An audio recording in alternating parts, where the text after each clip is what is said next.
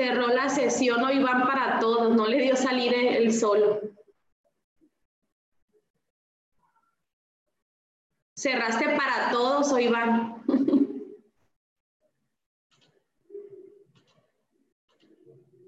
tu micrófono está apagado. Eh, licenciada Sonia, lo que pasa es que en este computador no me deja transmitir. No me deja transmitir así. Eh, ya estaba a punto, no sé por qué. Salen los Java, salen esto y no sé por qué. No me deja. Entonces, ahorita que se conecten, voy a hacer eso. Sí, ya, ya, ya entramos ahorita. Ahorita que se conecte, te digo para que ya entremos ahí. Solamente en, en mi Facebook, ¿con cuál vas a abrir?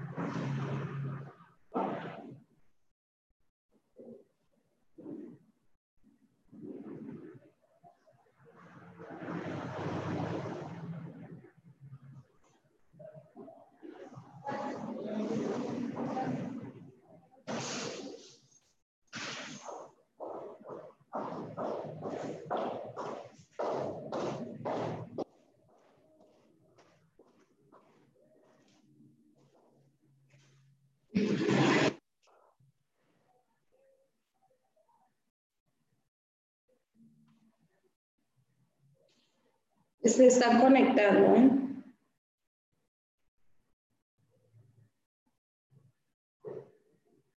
¿Con qué página quedó licenciada Sonia? Pues con la de Iván, cambiaste la contraseña. Eh, eh, ¿Cuál está entrando, Lito o Iván? Pues el que me diste un número de teléfono. A ver. Porque ya ves que me mandaste para hacer pruebas con, con, el, con el expositor de mañana y quise mostrarle y el Facebook me marcaba que, que me la contraseña. Mándamela por el WhatsApp para mí.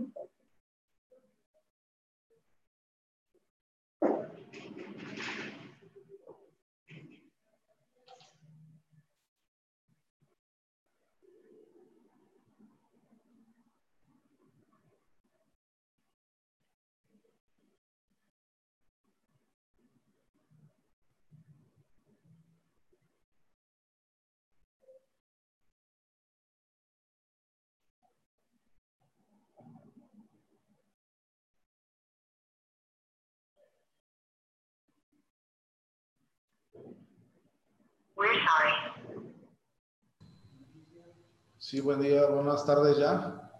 ¿Ahí me escucha, licenciado Iván? Ya, ya lo escucho, licenciado López.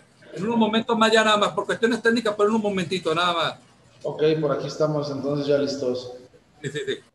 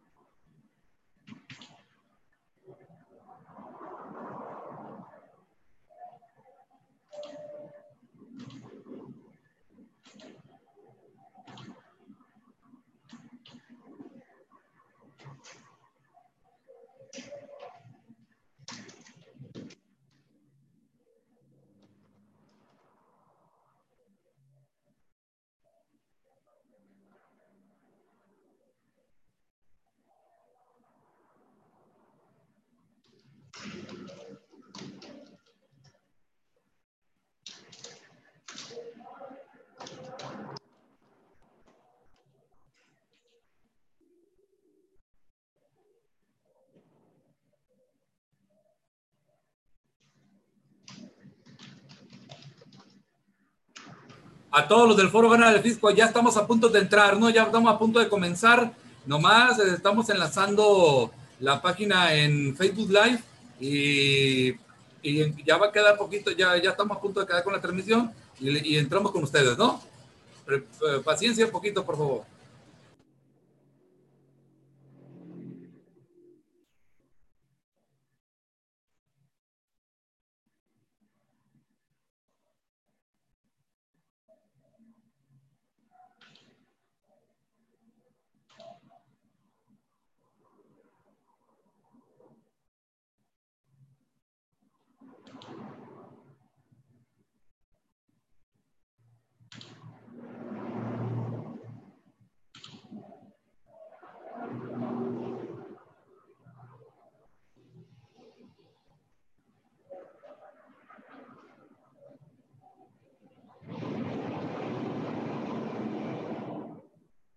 Listo.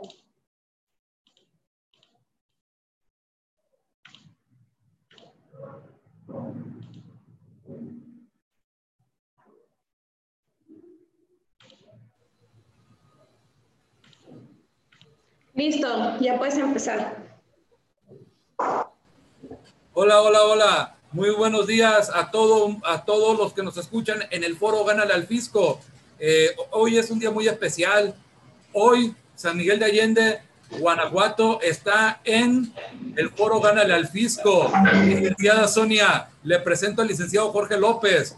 Él está con nosotros, es muy gran amigo. licenciado Jorge López, la maestra en impuestos, licenciada Sonia Astorga, aquí está un ladito que, dice... Mucho gusto. Mucho gusto, licenciado. Bienvenido y muchas gracias por apoyar. Gracias. Gracias por la invitación. Aquí andamos a la orden como lo dice el licenciado Iván, pues somos buenos amigos, hemos llevado algunos asuntos juntos acá en San Miguel de Allende y pues aquí andamos a la orden. Muy bien, bienvenido. Sí, el licenciado, eh, ¿qué le iba a comentar? Eh, pues yo muy gustoso por estar aquí. Eh, lástima que también, pues desafortunadamente, San Miguel de Allende ya se ha puesto muy peligroso, ¿verdad? Pero, pero es como todo. También aquí en Sinaloa. Eh, es parte de todo. Nada, nada más hay que portarse bien, licenciado, no pasa nada. Eso es el, eso es es el detalle, nada más hay que portarnos bien. Eh, licenciado, eh, le quería comentar el tema que vamos a abordar el día de ahora a todos los que nos escuchan en el foro Gana el Fisco va a ser lo que es el juicio oral. Todo el mundo tenemos, tenemos una idea errónea de lo que es el juicio oral. Todo el mundo creemos que el juicio oral, que el juicio oral hola Sonia, ya te vi en la cámara.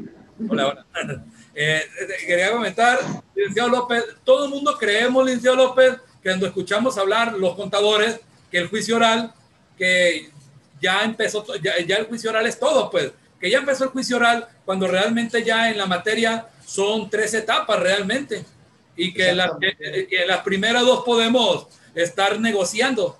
Entonces, todo el mundo creemos esto. En este foro de Gana al Fisco somos fiscalistas, eh, somos contadores, somos economistas, somos abogados, eh, penalistas tributarios. Estamos en la materia y licenciado Jorge López, usted que es un excelente penalista, que, que usted ha vivido, eh, ha tenido, ha vivido las transformaciones del sistema tradicional a lo que es el juicio oral penal, que Guanajuato ha sido uno de los también iniciadores de este juicio oral, que están las salas muy bonitas, yo las conozco, que también allá está el juicio oral familiar, que nos tocó también llevar esos, asuntos por allá. Todavía eh, en esta región de Sinaloa todavía no hay ese juicio oral.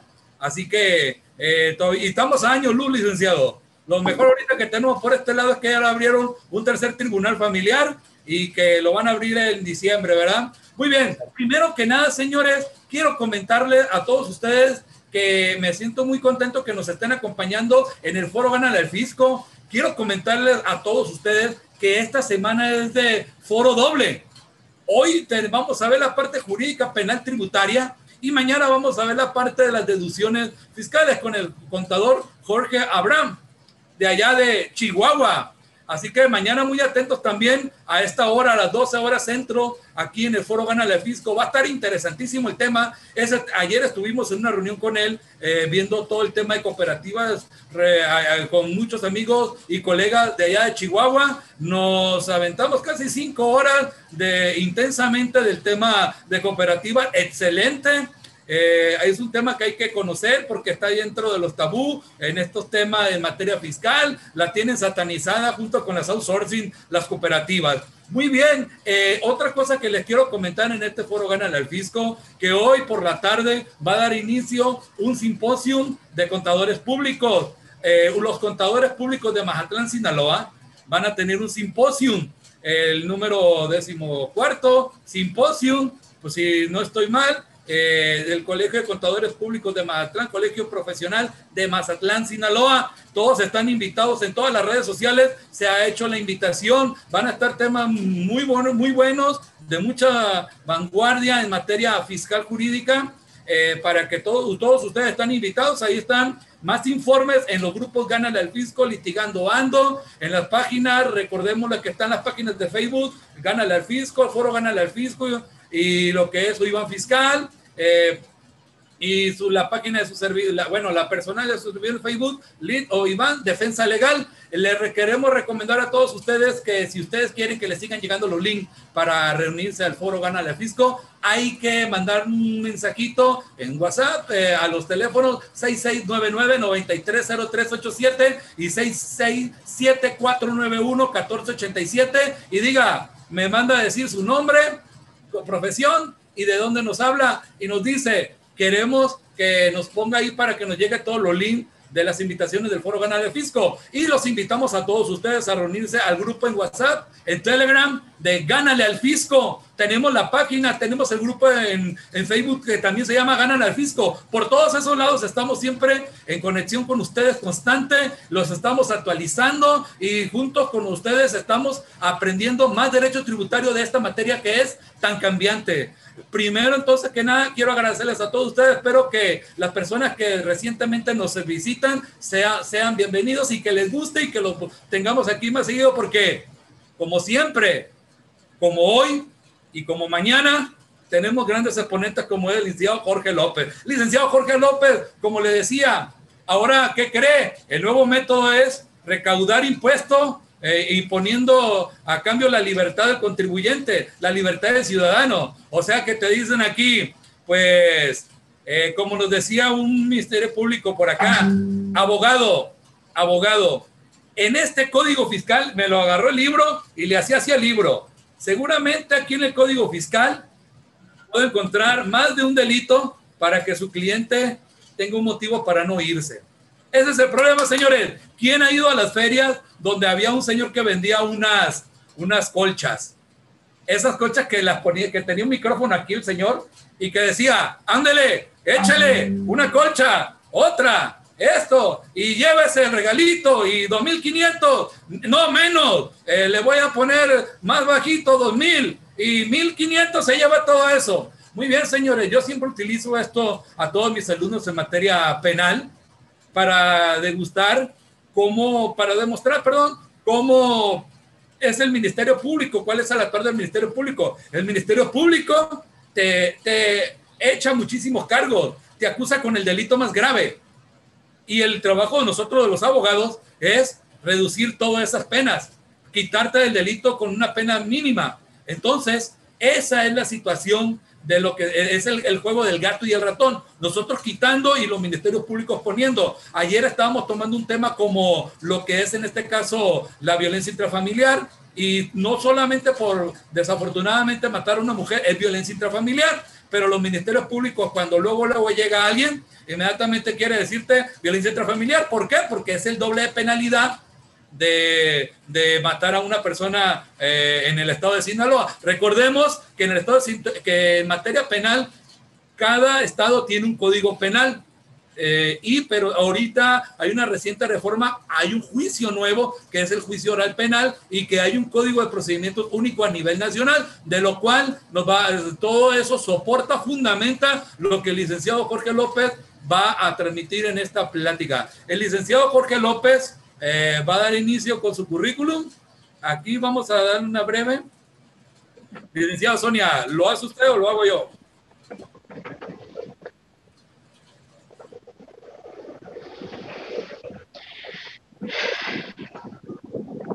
El, el micrófono. Perdón.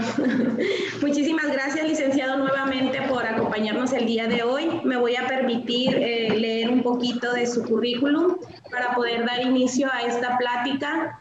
Este, licenciado en Derecho, perdón, licenciado Jorge López, licenciado en Derecho por el Centro de Estudios Superiores Allende. Tiene una maestría en Derecho Penal por el Centro de Estudios Superiores Allende servicio público en la Fiscalía General de Justicia de Guanajuato, eh, ahí fue uno de los iniciadores del sistema penal oral en el año 2011 y en la Fiscalía General de Justicia de San Luis Potosí. Actualmente es abogado litigante en materia penal del Fuero Común y Federal con diversos cursos de capacitación en materia de oralidad penal. Sea usted bienvenido, licenciado Jorge López. Muchas gracias, les reitero, este, muchas gracias por la invitación. Platicaba eh, previamente con el licenciado Iván respecto de este tema de la materia penal y con este tinte, ¿no? De materia penal tributaria o fiscal. Eh, en este sentido, el licenciado Iván, la introducción que nos ha dado respecto de, de este procedimiento oral eh, mal, mal llamado o, o ya tradicionalmente así lo hemos conocido, ¿no? Como juicio oral, siendo que pues no, no es como tal, ¿no? Eh, el proceso penal ordinario, o el procedimiento ordinario, como usted ya lo, ya lo ha manifestado, consta de tres etapas. Eh, primeramente, eh, el artículo 211 del Código Nacional de Procedimientos Penales nos refiere las etapas del procedimiento penal, siendo en la fracción primera, dice la de investigación, a, su vez, esta etapa de investigación se divide en dos, en dos fases, ¿no? La investigación inicial y la investigación complementaria. Hablemos un poquito de la investigación inicial. ¿Qué es la investigación inicial? La investigación inicial comienza con la noticia que tiene el Ministerio Público de un hecho eh, probablemente delictuoso, ¿no? En este sentido, y por el tema que estamos tocando, podamos ahí eh, actualizar un poquito y, e irnos, perdón, al Código Fiscal de la Federación, donde encontramos justamente en el artículo 92 del Código, del Código Fiscal para la Federación, encontramos eh, el capítulo donde nos habla de los delitos fiscales. En este sentido, eh, haciendo un análisis desde el punto de vista penal de, este capítulo de, delitos fiscales, podemos, eh, y ya eh, los que somos abogados, eh, contadores también un poco podrían conocer de esto. En el derecho penal, decimos que un delito que es una, una conducta típica antijurídica, culpable y punible, ¿no? Ahora, con las nuevas tendencias del derecho penal, más simple podemos decir, es un hecho que la ley señala como delito y entonces adecuar ese, ese hecho que comete cualquier persona para adecuarlo a un tipo penal, es decir, para adecuarlo a un delito. En este sentido, en materia fiscal, encontramos contenidos en el Código Fiscal, un catálogo de delitos. En materia penal, pues le, le llamaríamos o le llamamos delitos especiales, pues no están contenidos en un código penal, ya sea en un código penal local o, bien en el código penal eh, federal. repito, están contenidos en una ley diversa al código penal, en este caso el código fiscal de la federación. Podamos asemejarlo un poco como a, a los delitos contra la salud que están contenidos en la ley general de salud. La ley general de salud tiene un apartado de delitos donde encontramos pues el, narcomenudeo con sus diferentes modalidades. Eh, es una ley diversa, son delitos especiales. En el caso que, que, nos ocupa y el tema que estamos tocando, el Código Fiscal de la, de la, el Código Fiscal de la Federación tiene su, su propio apartado de, de, delitos. En este sentido, y, analizando los mismos y retomando el tema del Código Nacional de Procedimientos Penales, donde yo les referí que en el artículo 211 habla de las etapas del procedimiento penal en la fracción primera de la investigación y en el inciso A de la investigación inicial. El Código Nacional nos dice que comienza con la presentación de la denuncia, querella u otro requisito equivalente. Entonces, ahora volviendo otra vez al Código Fiscal de la Federación, encontramos en este artículo 92 que la Secretaría de Crédito Público tendrá el carácter de víctima u ofendido en los procedimientos penales y en los juicios relacionados con delitos previstos en este código. De ahí podamos hacer una separación. Eh, hay delitos que se persiguen por querella y delitos que se persiguen de oficio. En este caso concreto, en los delitos especiales contenidos en el Código Fiscal, podamos dividirlos de una manera muy sencilla. Los que se persiguen por querella, nos dice el propio código, que son el artículo 105, 108, 109, 110, 111, 112 y 114. Y únicamente los que se persiguen de forma oficiosa son el 102, el 103 y el 115, que ya yéndonos al código, al código fiscal, el 102 y el 103 nos habla del, del delito del tipo penal o del hecho que la ley en este caso establece como delito de contrabando y el 115 nos habla eh, del robo de esa, de esa de, mercancía eh, asegurada en ese sentido. Entonces, los delitos que se persiguen por querella son los, ya, los que ya les referí, 105, 108, 109, 110. Dentro de ellos, y para no abundar en el tema de cada delito en, en particular, porque hacen un tema tal vez, Iván, si si así nos ponemos de acuerdo de, otro, de otro foro donde hablemos específicamente de cada, de cada delito. Claro este que sí, licenciado, lo vamos a, comprometer desde ahorita con el delito de defraudación fiscal. Eh, iba para allá, licenciado Iván. Este así es. Hablemos eh, un poquito más a fondo del, tipo penal o del delito contemplado en el artículo 108 del Código Fiscal de la Federación, que es precisamente el delito de defraudación fiscal, que es este, pues en este caso lo, el tema que, que nos interesa, ¿no? Aquí nos habla, y para comenzar con ya este, fuera de la introducción, precisamente en el, en el 108 del Código Fiscal, nos dice que comete delito de defraudación fiscal quien con uso de engaños, aprovechamiento de errores, omita total o parcialmente el pago de alguna contribución o obtenga un beneficio indebido con, con, perjuicio del fisco federal. Esa es la descripción del tipo, digamos, esa es la, la, conducta eh, a cometer por, por, un particular para que se le pueda encuadrar este, este hecho que la ley señala como delito. Ahí tiene diversos párrafos y diversas fracciones, también de acuerdo a cuantías y, en ese sentido.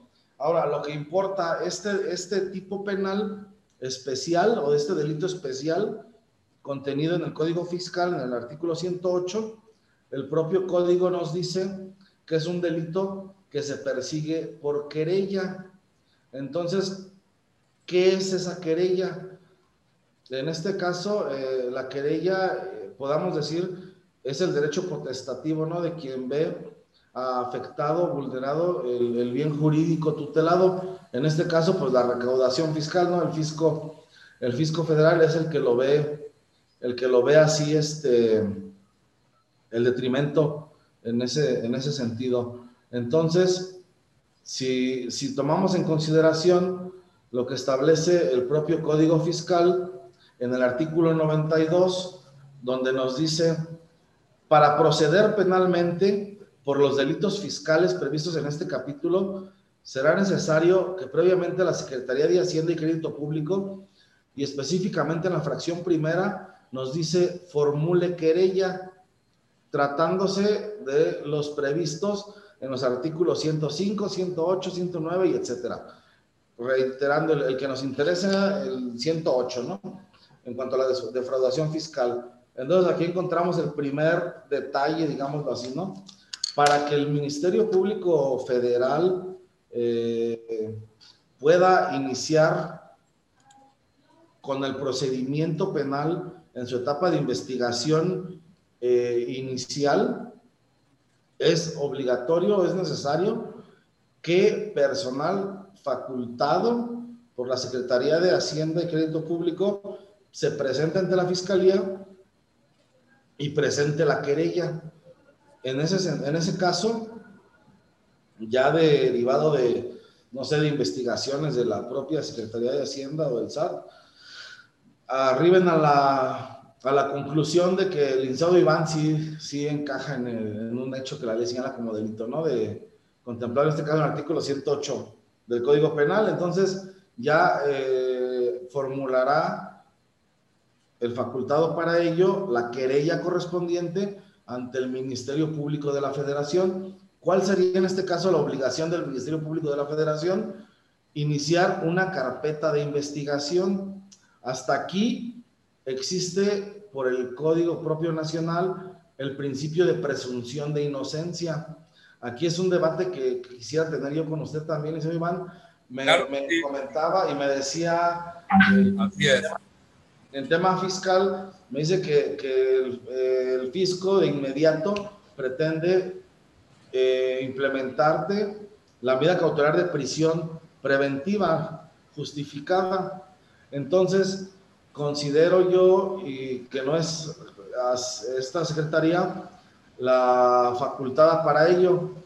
Tenemos ahí sí que sujetarnos, yo considero, una vez que en el propio Código Fiscal de la Federación y en este artículo 92 nos habla del proceder para poder eh, entablar una querella, una denuncia en contra de, de un particular, nos remite automáticamente a los lineamientos del Código Nacional de Procedimientos Penales. Entonces ahí ya sería la Secretaría de Hacienda quien se dijera víctima o ofendido.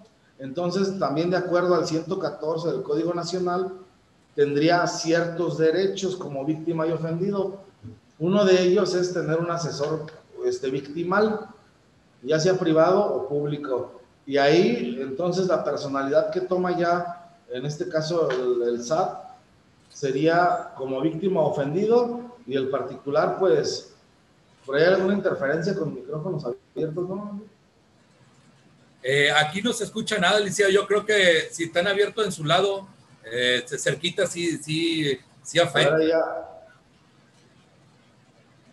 Si tienen abierta una aplicación en No tengo abierto nada, todos, nada más el de usted y el de Oiván están abiertos. ¿Ya? se me hace que es por ahí el celular. Pero bueno, continuamos. Entonces, una vez que, que se presente esa querella, el Ministerio Público inicia la investigación inicial. En esta investigación inicial, ¿qué se hace?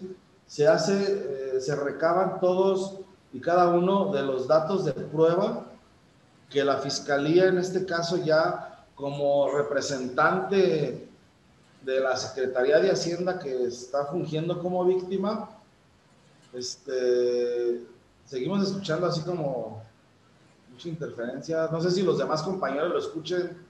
Mm, les digo, no se escucha para acá. Como le digo, han de tener ya ahí. Cuando, ya cuando ah, usted nos habla, se quita. Somos, estamos solamente conectados en un equipo. No ah, por ahí el celular que acerca la, a la compu. No, se escucha bien. Nos escuchamos bien, ¿verdad? ¿De lado? Sí, yo también lo escucho perfectamente y no hay sí, se escucha abiertos. Ok, bueno, continuamos Yo, entonces. Te escucho bien. Continuamos entonces. En esta etapa eh, inicial, la Fiscalía se encargará de recabar todos y cada uno de los datos de prueba necesarios para poder, en este caso, llevar al imputado a una audiencia inicial. Esa es la finalidad, considero, de la este, de la, de la Fiscalía para poder lograr lo que se establece en el artículo 316 del Código Nacional de Procedimientos Penales. Es decir, eh, la Fiscalía deberá recabar todos los datos de prueba tendientes a poder soportar un auto de vinculación a proceso. Eh, esto ya hablando en, en una audiencia, una vez culminada la investigación inicial, el fiscal ha de solicitar al juez de control federal detone una audiencia, se fije fecha y hora para llevar a cabo una audiencia en la cual el fiscal primeramente ha de formular imputación al acusado. Estamos hablando que formular imputación es hacerle saber al, al imputado que se lleva una investigación en su contra, por qué y por qué hecho. Posterior a ello, en la audiencia inicial, también tenemos eh, la segunda fase, llamémosle así, en el artículo que contempla el 316, que es la solicitud de vinculación a proceso. Y es aquí donde el Ministerio Público se deben de reunir ciertos requisitos. En, la, en las cuatro fracciones del artículo 316 nos establece qué se necesita para dictar un auto de vinculación a proceso. Primero, que se haya formulado imputación. Segundo, que se haya otorgado al imputado la oportunidad de declarar. Ya sabemos, puede hacerlo o no hacerlo y no le perjudica. Y tercero, y el importante que este más que de forma es de fondo, que de los antecedentes de la investigación expuestos por el Ministerio Público se desprenda eh, a través de los datos de prueba que se ha cometido un hecho y que ese hecho se ha señalado como delito y que exista la probabilidad de que el imputado lo cometió o participó en su comisión. Estamos hablando del 108 del, del Código Fiscal de la Federación. Veamos el panorama donde ya se llevó a cabo una, inicio, una investigación inicial. La Fiscalía ya recabó todos los datos de prueba tendientes a, a poder soportar el auto de vinculación Ahora sí ya citan al imputado ante un juez de control, donde el fiscal primeramente le va a formular imputaciones, es decir, le dice, eh, abogado Iván, le informo que el Estado lleva una investigación en su contra por el hecho que la ley... No me lo sé, licenciado López, no me lo sé, che.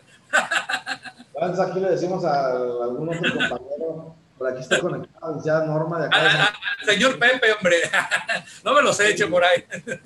A Pepe, pero bueno, entonces. A Pepe que le caigan, que diga. A Pepe. Y ahí, entonces, ya que la, la, la fiscalía recabó esos datos de prueba, formuló imputación, es decir, ya le hizo saber al, al imputado de que, se, de que es investigado por un hecho que la ley señala como delito, que sigue el estado de una investigación en su contra, y una vez que solicita la autorización para formular imputación, es donde también, y nosotros como defensa, debemos actuar. O sea, si nuestro cliente nos contrata desde el momento que se percata que se inició una investigación en su contra, o sea, que es notificado por la fiscalía, en este sentido, eh, sí debe ser llamado ante la fiscalía. Hay criterios entre los eh, agentes del Ministerio Público, pero hablando de delitos graves, eh, por ejemplo, hablando en el, en el fuero común de algún secuestro, violación, homicidio, obviamente no te citan a comparecer a la investigación preliminar. ¿Por qué? Pues te vas a enterar de que te están acusando de algo y te vas a ir y ya no regresas. Entonces, tampoco te citan a la audiencia inicial. ¿Qué es lo que hace el Ministerio Público cuando los delitos tienen prisión preventiva oficiosa? directamente van con el juez de control una vez que tienen su carpeta de investigación armada y le piden una audiencia para solicitar orden de aprehensión. ¿Cuál va a ser el efecto de esa orden de aprehensión? Van a ir por Pepe, lo van a sentar en la sala de audiencias y le van a decir, ahora sí, el Estado lleva una investigación en tu contra por el delito X, y se solicita, se solicita vinculación a proceso, se concede y la medida cautelar que se te impone es la de prisión preventiva oficiosa, porque el hecho o el delito así lo, así lo señala y así lo establece el artículo 167 también del Código Nacional de Procedimientos Penales. Ahora, hablando de este delito de, y ya hasta me había yo preocupado por lo que platicábamos ayer, que no vaya a ser que si te, te impongan de inmediato la prisión preventiva, ¿no? Pero yo considero como defensa, pues sí debatir en ese sentido, por qué el delito de, defraudación fiscal, ya, ya, ya vimos de acuerdo al mismo código fiscal que se persigue por querella. Ahora no está considerado como un delito grave. Entonces, si vamos al artículo 167 del Código Nacional de Procedimientos Penales, no vamos a encontrar que sea uno de los delitos que tienen la prisión preventiva oficiosa aparejada. Entonces, la prisión preventiva debe ser justificada. Es decir, el Ministerio Público, al momento de solicitar las medidas cautelares, el Ministerio Público debe justificar por qué la prisión preventiva es la única medida que pueda garantizar la comparecencia del imputado a, los diversos actos procesales, porque las medidas cautelares son con, final, son con finalidad, o sea, tienen diversas, tienen como finalidad eh, el hacer que el, que el, imputado comparezca a juicio, no nada más porque te quiero encerrado, o sea,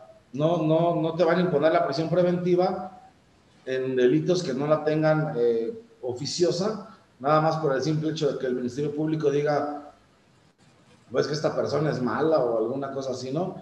Tienen que justificarla. Entonces, en este sentido, una vez que ya se llevó, vamos a repetir, la investigación inicial, se llevó ya la audiencia inicial, es decir, ya se formuló imputación, ya se vinculó a proceso y ahorita en las medidas cautelares el Ministerio Público deberá justificar cuál medida cautelar es la proporcional para el hecho y para la situación y para, para la circunstancia de cómo se cometió el hecho, ¿no? Licenciado López, si me permite un poquito ahí, para comentarle a nuestros compañeros contadores, los abogados ya lo sabemos, ¿no? Pero los compañeros contadores que están aquí ahorita, significa, señores, en ese momento, en una medida cautelar, hay 18 medidas cautelares en el Código de Nacional de Procedimientos Únicos. Y la última es de pérdida de la libertad. ¿Ustedes qué creen? Es la que pide más el Ministerio Público. Es aquí donde radica el tema de cómo eh, de por qué ese tema hace énfasis en que el método penal es el nuevo método, el, el, procedimiento penal es el nuevo método de recaudación de impuestos, porque como lo bien lo explica el licenciado López, eh, tiene que, si bien es cierto, no nos vayamos con la pinta que estos delitos no son de prisión preventiva oficiosa. ¿Estamos ciertos? Ahí está ahí, ¿sí o no, licenciado López? Sí, así es. Ok, por ahí estamos bien, por ahí estamos bien. Y es que, ah, haciendo un, eh, resaltando aquí Qué bonito que esté aquí licenciado López, aquí, este gran abogado, para dirimir este tema y, irnos paso a paso. Si bien es cierto, licenciado López, pues no es una prisión preventiva oficiosa. Ok, hasta ahí vamos bien. Pero no nos vayamos confiados, señores, porque el Ministerio Público en la audiencia inicial, pues te van a, ahí, te van a recibir, pero ahí mismo, igual no te queda, igual, igual no te vas a tu casa. igual ya no te vas igual ya no te vas. Y, ahora, licenciado, nosotros somos mal pensados, los abogados, perdóname la expresión, pero sí somos mal pensados por toda la experiencia que tenemos. Licenciado, una cosa, licenciado, ¿qué piensa usted de lo que sea una cosa la política penal y el derecho penal? Son cosas distintas, ¿no? Exacto. La, porque aquí no se oye decir esa cosa que hay, hay línea. Hay línea. Y nosotros somos muy pesados como fiscalistas, decimos, sí, pues el juez tiene el juez penal, el juez de control trae línea con los ministerios públicos con el, y con la Secretaría de Hacienda, porque la Secretaría de Hacienda, si bien es cierto, es un igual en la contienda esta penal, pero es una, una víctima de calidad, licenciado, ¿sí o no? Exactamente. Es una víctima de calidad. Entonces, los jueces de control, ¿qué van a querer hacer?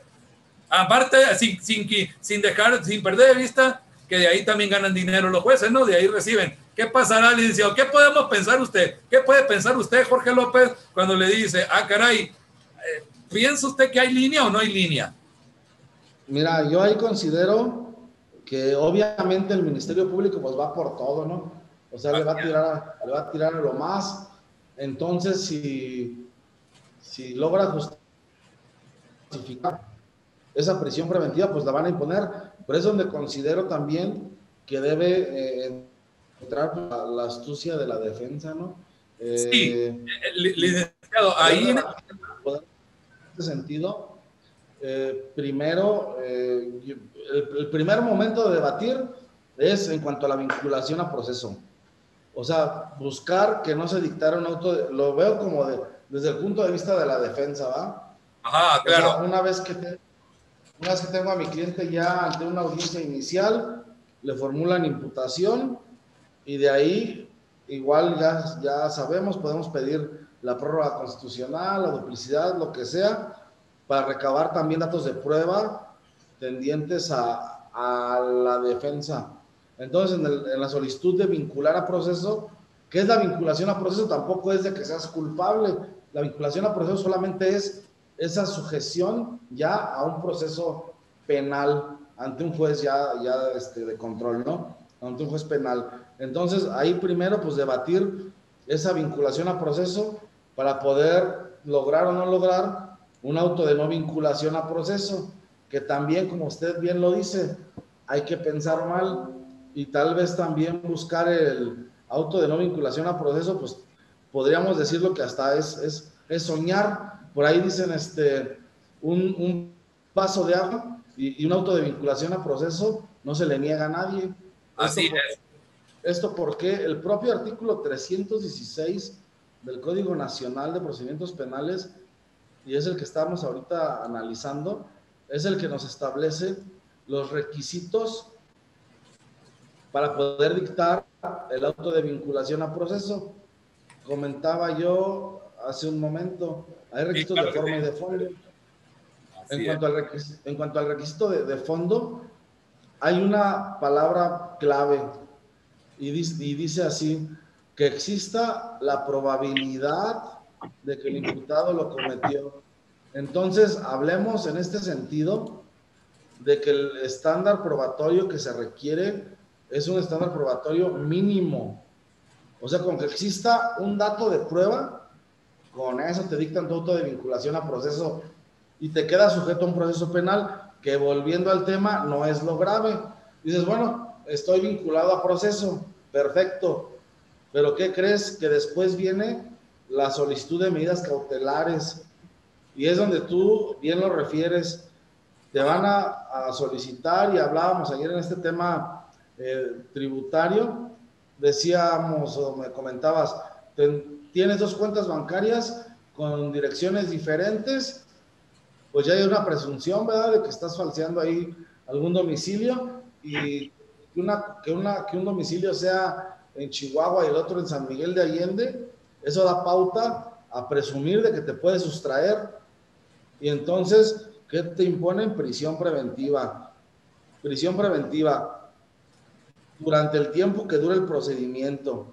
¿Cómo le han puesto usted la prisión preventiva necesaria, licenciado? ¿Qué le dicen? ¿Qué le dicen ahí? Eh, para, imponerte, para imponerte una prisión preventiva justificada, te voy a platicar un, caso en particular. Claro, claro.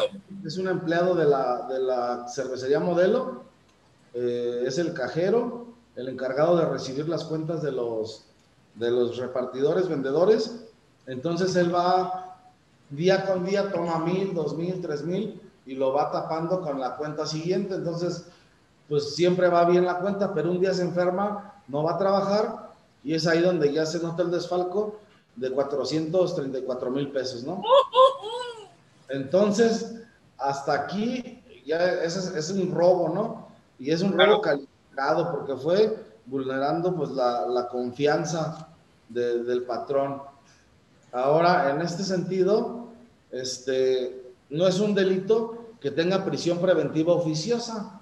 Es un delito, si bien eh, el robo calificado no está considerado como los de prisión preventiva oficiosa. Este señor fue citado, fíjate bien, primero a mediación en el Ministerio Público, no se llevó a ningún convenio, entonces se da inicio a la carpeta de investigación. En la carpeta de investigación es citado a comparecer se reserva su derecho. Hasta ahí vamos bien. Hasta ahí. Después es citado por el juez de control a una audiencia inicial. ¿Qué crees? No va. Uh, Entonces, en ese momento, el Ministerio Público pide que se turne privada y solicita una orden de comparecencia. a Hasta ahí también no hay gravedad. Orden de comparecencia para el día viernes a las 10 de la mañana. Pues ya van lo- los agentes de investigación a buscarlo para presentarlo el día viernes a las 10 de la mañana, los evade y no se presenta. Entonces, nuevamente el Ministerio Público pide la audiencia y ¿qué crees que solicita? Orden de aprehensión. Entonces, solicitando ya la orden de aprehensión, Permítame, licenciado, ahí no va. Licenciado Homero, ah, ok, ya, ya lo pagó. Ok. Adelante, licenciado. Entonces, retomando, lo citan a formulación, no va. Le giran comparecencia, evade a los agentes y no va. Ajá. Entonces ya dice el Ministerio Público, ya, ya se justifica la orden de aprehensión. Piden la, la orden de aprehensión, se la dan, lo detienen, lo presentan, le formulan imputación, lo vinculan a proceso y en las medidas cautelares, ¿qué crees Ajá. obviamente, la prisión preventiva justificada. ¿Y con qué la justificaron? Pues con las evasiones anteriores que él había tenido. O sea, no compareció. O sea, él se la ganó facilito. O sea, él, él buscó su, prisión preventiva oficiosa durante el tiempo que duró el procedimiento, siendo un juicio, un procedimiento que él pudo haber enfrentado en libertad. Sin embargo, por esas omisiones, lo tuvo que enfrentar eh, pues privado de su libertad. Al final de cuentas logramos ya su, su, libertad y todo, pero en este, en este caso en concreto, pues te lo platico, así fue como se justificó la prisión preventiva. Ahora, ¿cómo más se puede justificar? Si cometes un delito, hablemos aquí en el estado de Guanajuato, y no tienes domicilio aquí en la ciudad, no tienes arraigo. Ajá. Así de sencillo en materia del foro común aquí en Guanajuato no se, no se habla tanto del arraigo, pero fíjate que en delitos del de, de foro federal, que también he tenido ahí bastantes, siempre, siempre dentro de la investigación de la Agencia de Investigación Criminal, o sea, de la Policía Ministerial Federal, tienes que probar el arraigo, es decir, que el imputado tiene domicilio en la ciudad, que tiene trabajo, que tiene familia. Con eso se prueba el arraigo y ya no hay, no hay cabida para que la fiscalía pida la prisión preventiva justificada, porque volvemos a repetir, las medidas tienen finalidades. ¿Cuál es esa finalidad? De que se comparezca al procedimiento. Entonces, hasta aquí, en cuanto a lo de materia fiscal, y específicamente hablando de este, de este delito de, del 108 de defraudación fiscal, yo creo que como defensa, si estamos bien capacitados tanto en materia fiscal y penal, se puede hacer este, un conjunto de, de estrategias y, y, pues a nuestros clientes sí, sí tenerles un buen resultado, ¿no? Primero, ponerle, yo considero desde, desde la investigación inicial, si es que tienen que notificar a tu cliente de la investigación, que desde ahí te designa, porque también los clientes te buscan hasta que ya están bien avanzados, ¿no? Ya... No, es todo el proceso, sí. Ya casi cuando los van a condenar, o ya, o ya condenados incluso. Pero entonces, si es un cliente que sí te considere desde la investigación, pues desde ahí empezar a ponerle trabas. Ahora dice el Código Fiscal que el SAD es el facultado para, para las querellas, en este caso de defraudación fiscal. Ellos van a llevar armada su querella, su escrito inicial y todo. Son una eh, autoridad especializada en ello, ¿va? Pero ¿qué crees, Nick? La fiscalía no.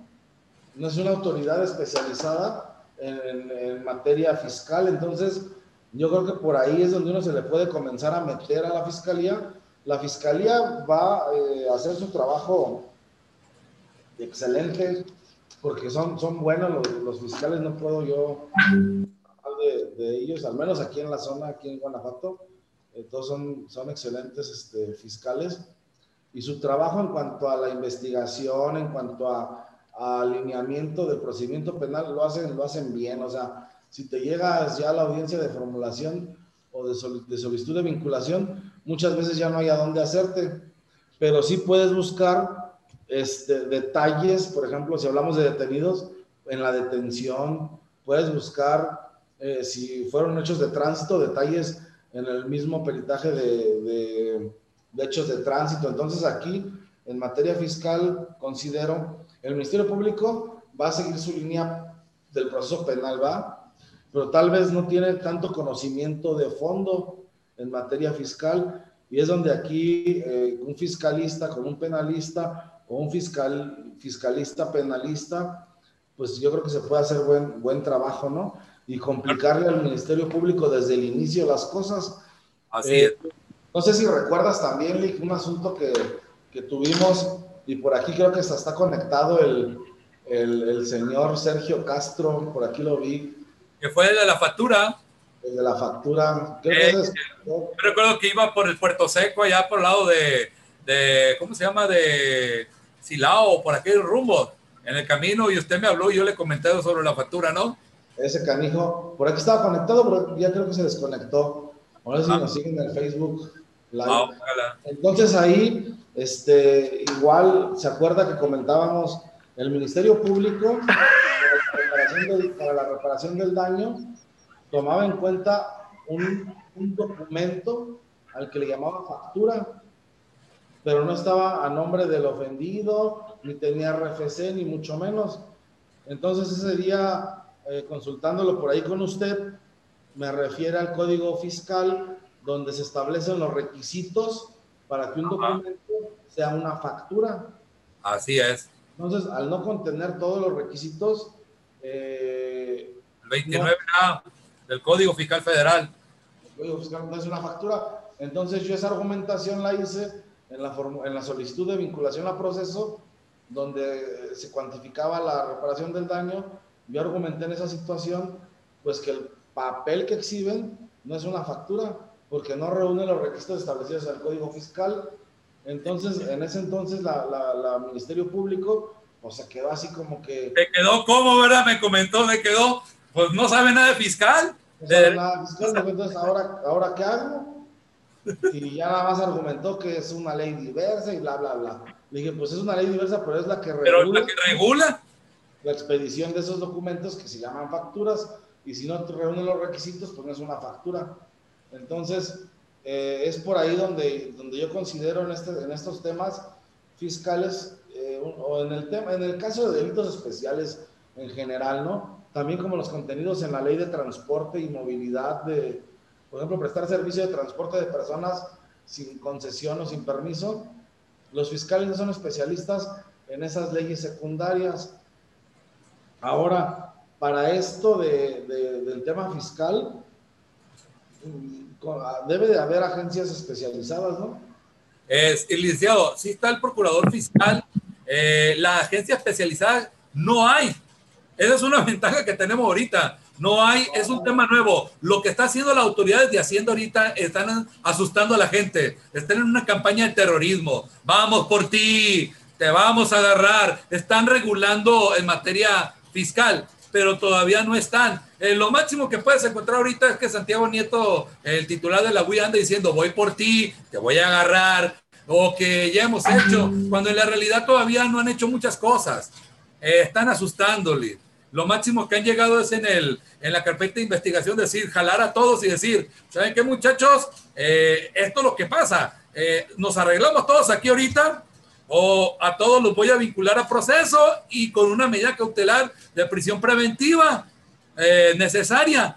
Ya saben, seguimos el proceso adentro porque a ver, no, hay una cosa que hay que aclarar aquí. Me vinculan a proceso a mí en esta etapa y, la vinculación de la etapa de vinculación al proceso son 60 días y más las ampliaciones que pueda pedir el Ministerio Público. Y si te piden la medida cautelar de estar en prisión, pues te vas a quedar todo ese día en la inocentemente porque eres imputable, inocentemente perdida tu libertad.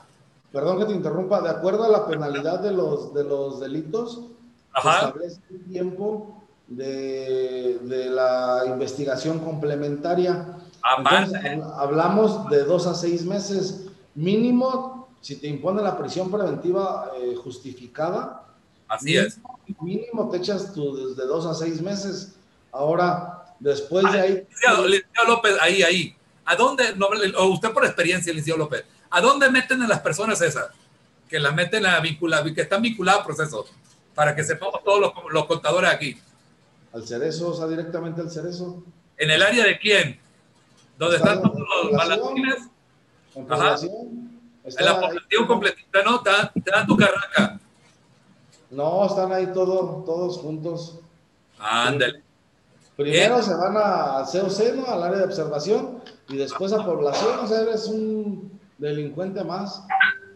Ese es el detalle, licenciado. Es que injusticia tratar a los empresarios de esa manera, porque el perfil psicológico de un empresario, de un contribuyente, por un delito que es, el, que es un delito penal tributario, eh, no es- tiene la misma perversidad que un violador, que un, que un ¿cómo se llama? Un asaltante, eh, que un secuestrador.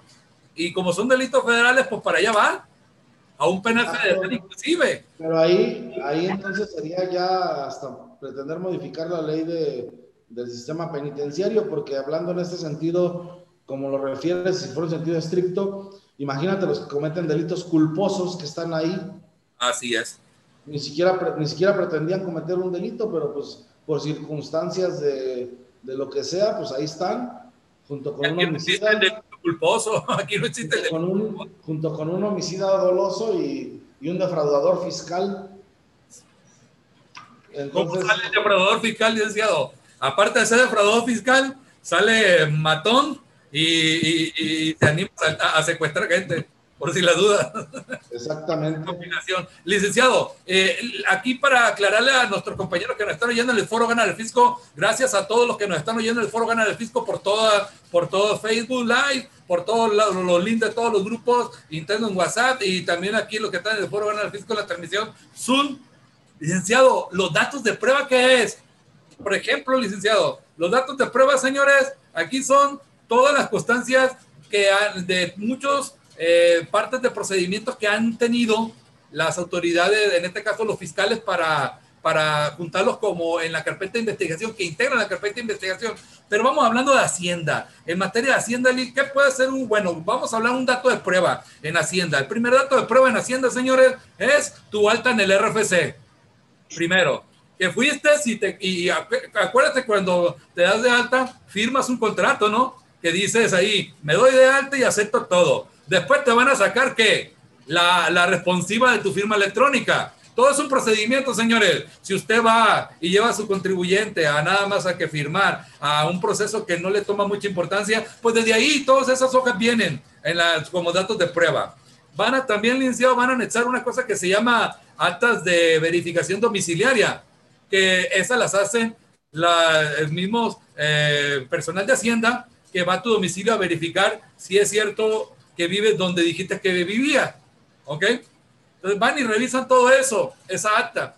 Y como ahora recordemos, compañeros contadores y abogados, por quienes no saben de la materia, pues él ya tiene toda la información de las cuentas bancarias. Ya tiene más de una, más de dos, más de tres. ¿Ok? Ahí tiene tu mail, ahí tiene todo, ¿no? Entonces, imagínate que se dé cuenta Hacienda de que, de que tenga dos domicilios diferentes. Y aparte que manda a hacer una investigación domiciliaria al otro domicilio y que, se dé- y, y que la hagan a modo. Hay que pensar mal, porque yo voy a pensar mal. Que la hagan a modo, que digan, aunque sea que es cierto que vivo tú ahí, pero le hicieron a modo, porque quieren vincular, quieren perfilarte para pedirte esa prisión preventiva necesaria o que esa medida cautelar necesaria. Quieren, quieren, te van a perfilar para eso. Y aparte que saquen uno con los CFDI, pues ellos tienen todos los CFDI y que saquen ahí eh, un montón de CFDI que digan que acabas de comprar unos boletos para Tijuana y que en el registro público vayan y saquen que tiene dos domicilios también. Y aparte, van a sacar un dictamen técnico que es la pericial contable, que donde ellos se manifiestan que eh, ahí detectaron el daño y el delito. Entonces, eh, eso es lo que van a mostrar ellos acá. Cabe destacar otra cosa, ¿eh? No crean que porque están en el juicio de nulidad, eh, limite a la autoridad fiscal a que te pueda presentar ante la autoridad penal, que ese punto lo, también lo trabajamos, licenciado, ¿verdad? Ayer, licenciado Jorge López, porque en legislación está, ¿verdad, licenciado López? Son, son, y lo dijimos, son materias diversas y son eh, derechos de, de accionar de la Secretaría en diferentes materias, entonces no te exime una de la otra, o sea, pueden ejecutar a la par, a la par, ya sea penal y, y administrativamente.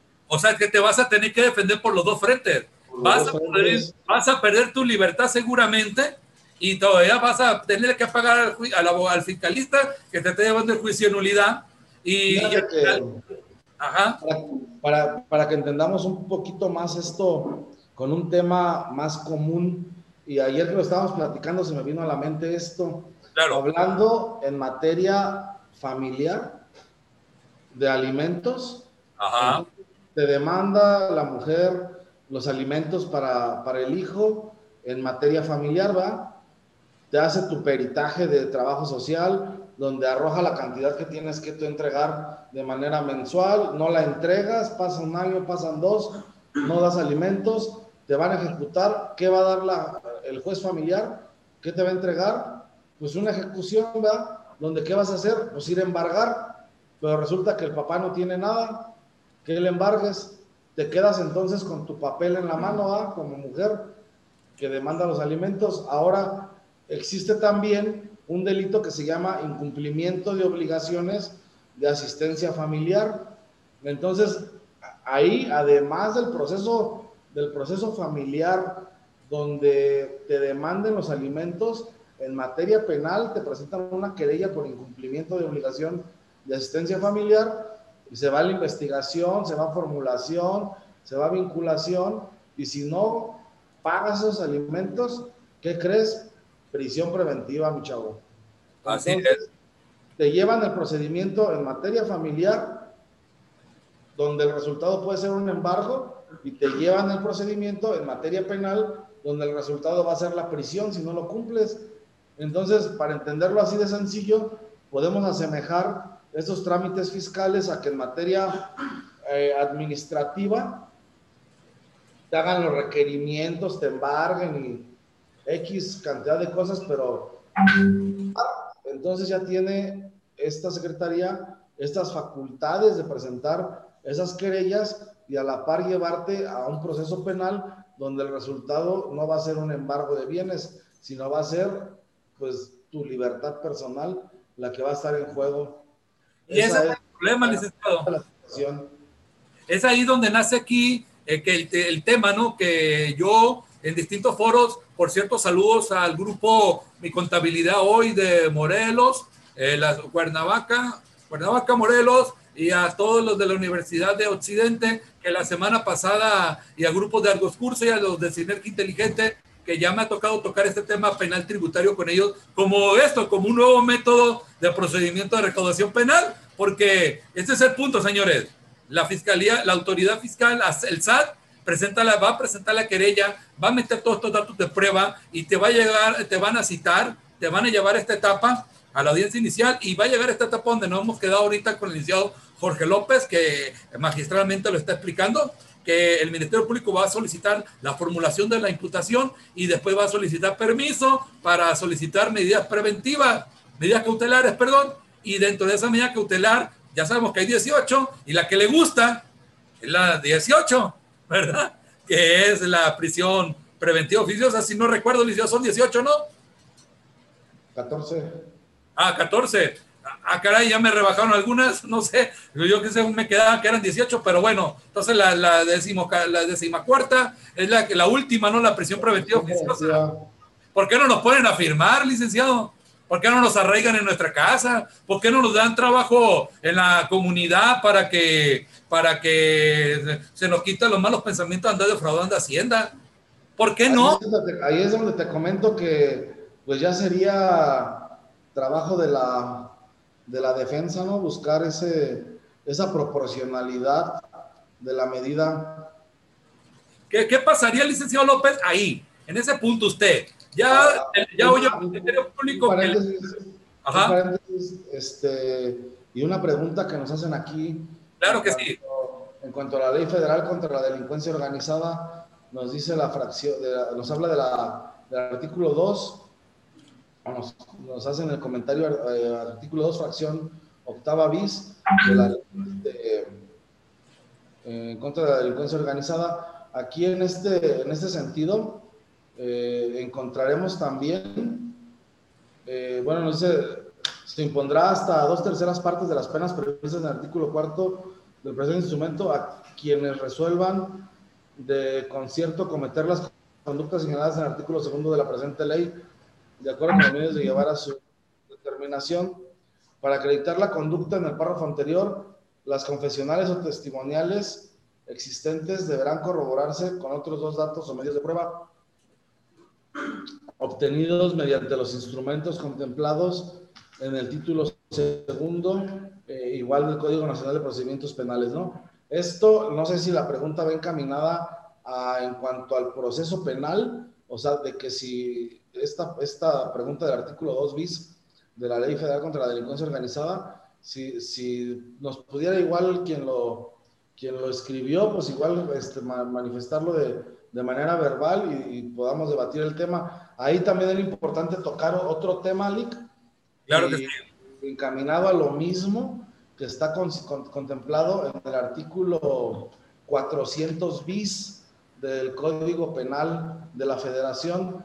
No sé si lo tengas por ahí también, por ahí también a la mano. Son hechos eh, o conductas que pueden realizarse y pueden encajar en, diversos tipos penales, eh, no solamente en la defraudación fiscal, como, eh, hablando en este tema, ¿no? Del artículo 108 del Código Fiscal de la Federación, Ajá.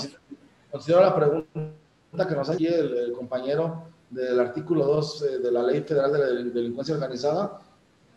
Ahí en esa ley también podemos encontrar delitos especiales, delitos especiales, y te reitero aquí en el 400 bis del Código Penal Federal, eh, donde esas conductas que, cometamos puedan ser eh, o encuadrar en diversos tipos penales, ¿no? que requieran de, elementos eh, objetivos parecidos, pero al final de cuentas ahí es donde habría que hacer un análisis particular, eh, hablando en materia de, de delito particular, un análisis particular de cada tipo penal, desglosarlo con los elementos objetivos, normativos, descriptivos y poder saber en qué tipo penal encuadra la conducta que le están atribuyendo a nuestro cliente, ¿no? Porque podemos darle tintes diferentes y en ese sentido también podemos poner allá tambalear al Ministerio Público. O sea, tú le estás imputando al Ministerio Público una conducta que tú basas en el 108 del Código Fiscal, pero ¿qué crees? Esa conducta no encaja en ese, encaja en el 400 bis del Código Penal o como acá nos refiere el compañero en el en la Ley Federal de, la Delincuencia Organizada. Eh, en este caso, eh, igual eh, lo invitamos a que nos dé su participación, Lick. Claro que sí. Tiene el uso de la voz, licenciado, quien, quien formuló la, la imputación, no lo tengo identificado. pero antes de que nos dé la señal de que se desea participar, él lo hable, comentarle al licenciado López que ahora está muy de moda esto. El asesor fiscal agua con un contador o con un fiscalista que de una factura que diga que cree el licenciado, asesoría fiscal, que ponga en el código asesoría fiscal, en el código de concepto de asesoría fiscal, porque ahora nos van a poder llevar al, ¿cómo se llama? A, ser activistas como sujetos activos del, del, delito, porque somos que inducimos a los a delinquir. Ahora también le comento al licenciado Jorge López que una de las cosas que está ahorita también en boga es de que hay unos esquemas reportables. Ahora resulta que todas las empresas que soliciten estrategia fiscal y que nosotros se las demos, que nuestra estrategia fiscal ya vale ahora más, nuestra firma, nuestro puño y letra, pero nos obligan también a nosotros en ciertas y cuáles formas de, de, de supuestos de que nosotros damos estrategias fiscales, nos, está en una cosa que llaman esquemas reportables y que nosotros le tenemos que informar a Hacienda que esa, esa, esa situación que hicimos, esa, ese sistema, es, tiene que, te lo tenemos que reportar nosotros como asesores fiscales o en su defecto la empresa, pero le tenemos que enseñar el hilo negro a Hacienda para decirle, mira, yo utilicé esto para no pagar estos impuestos. Y se lo tenemos que poner ahí a la vista. Esa es una disposición nueva. Y cabe destacar que la ley de la delincuencia organizada ahorita si bien es cierto, no está en la Constitución, licenciado, pero hay una ley de delincuencia organizada y ¿qué cree? Ahí en los artículos que ahorita me acuerdo que lo estoy buscando, que es en el, en el, creo que estamos hablando del, la ley de...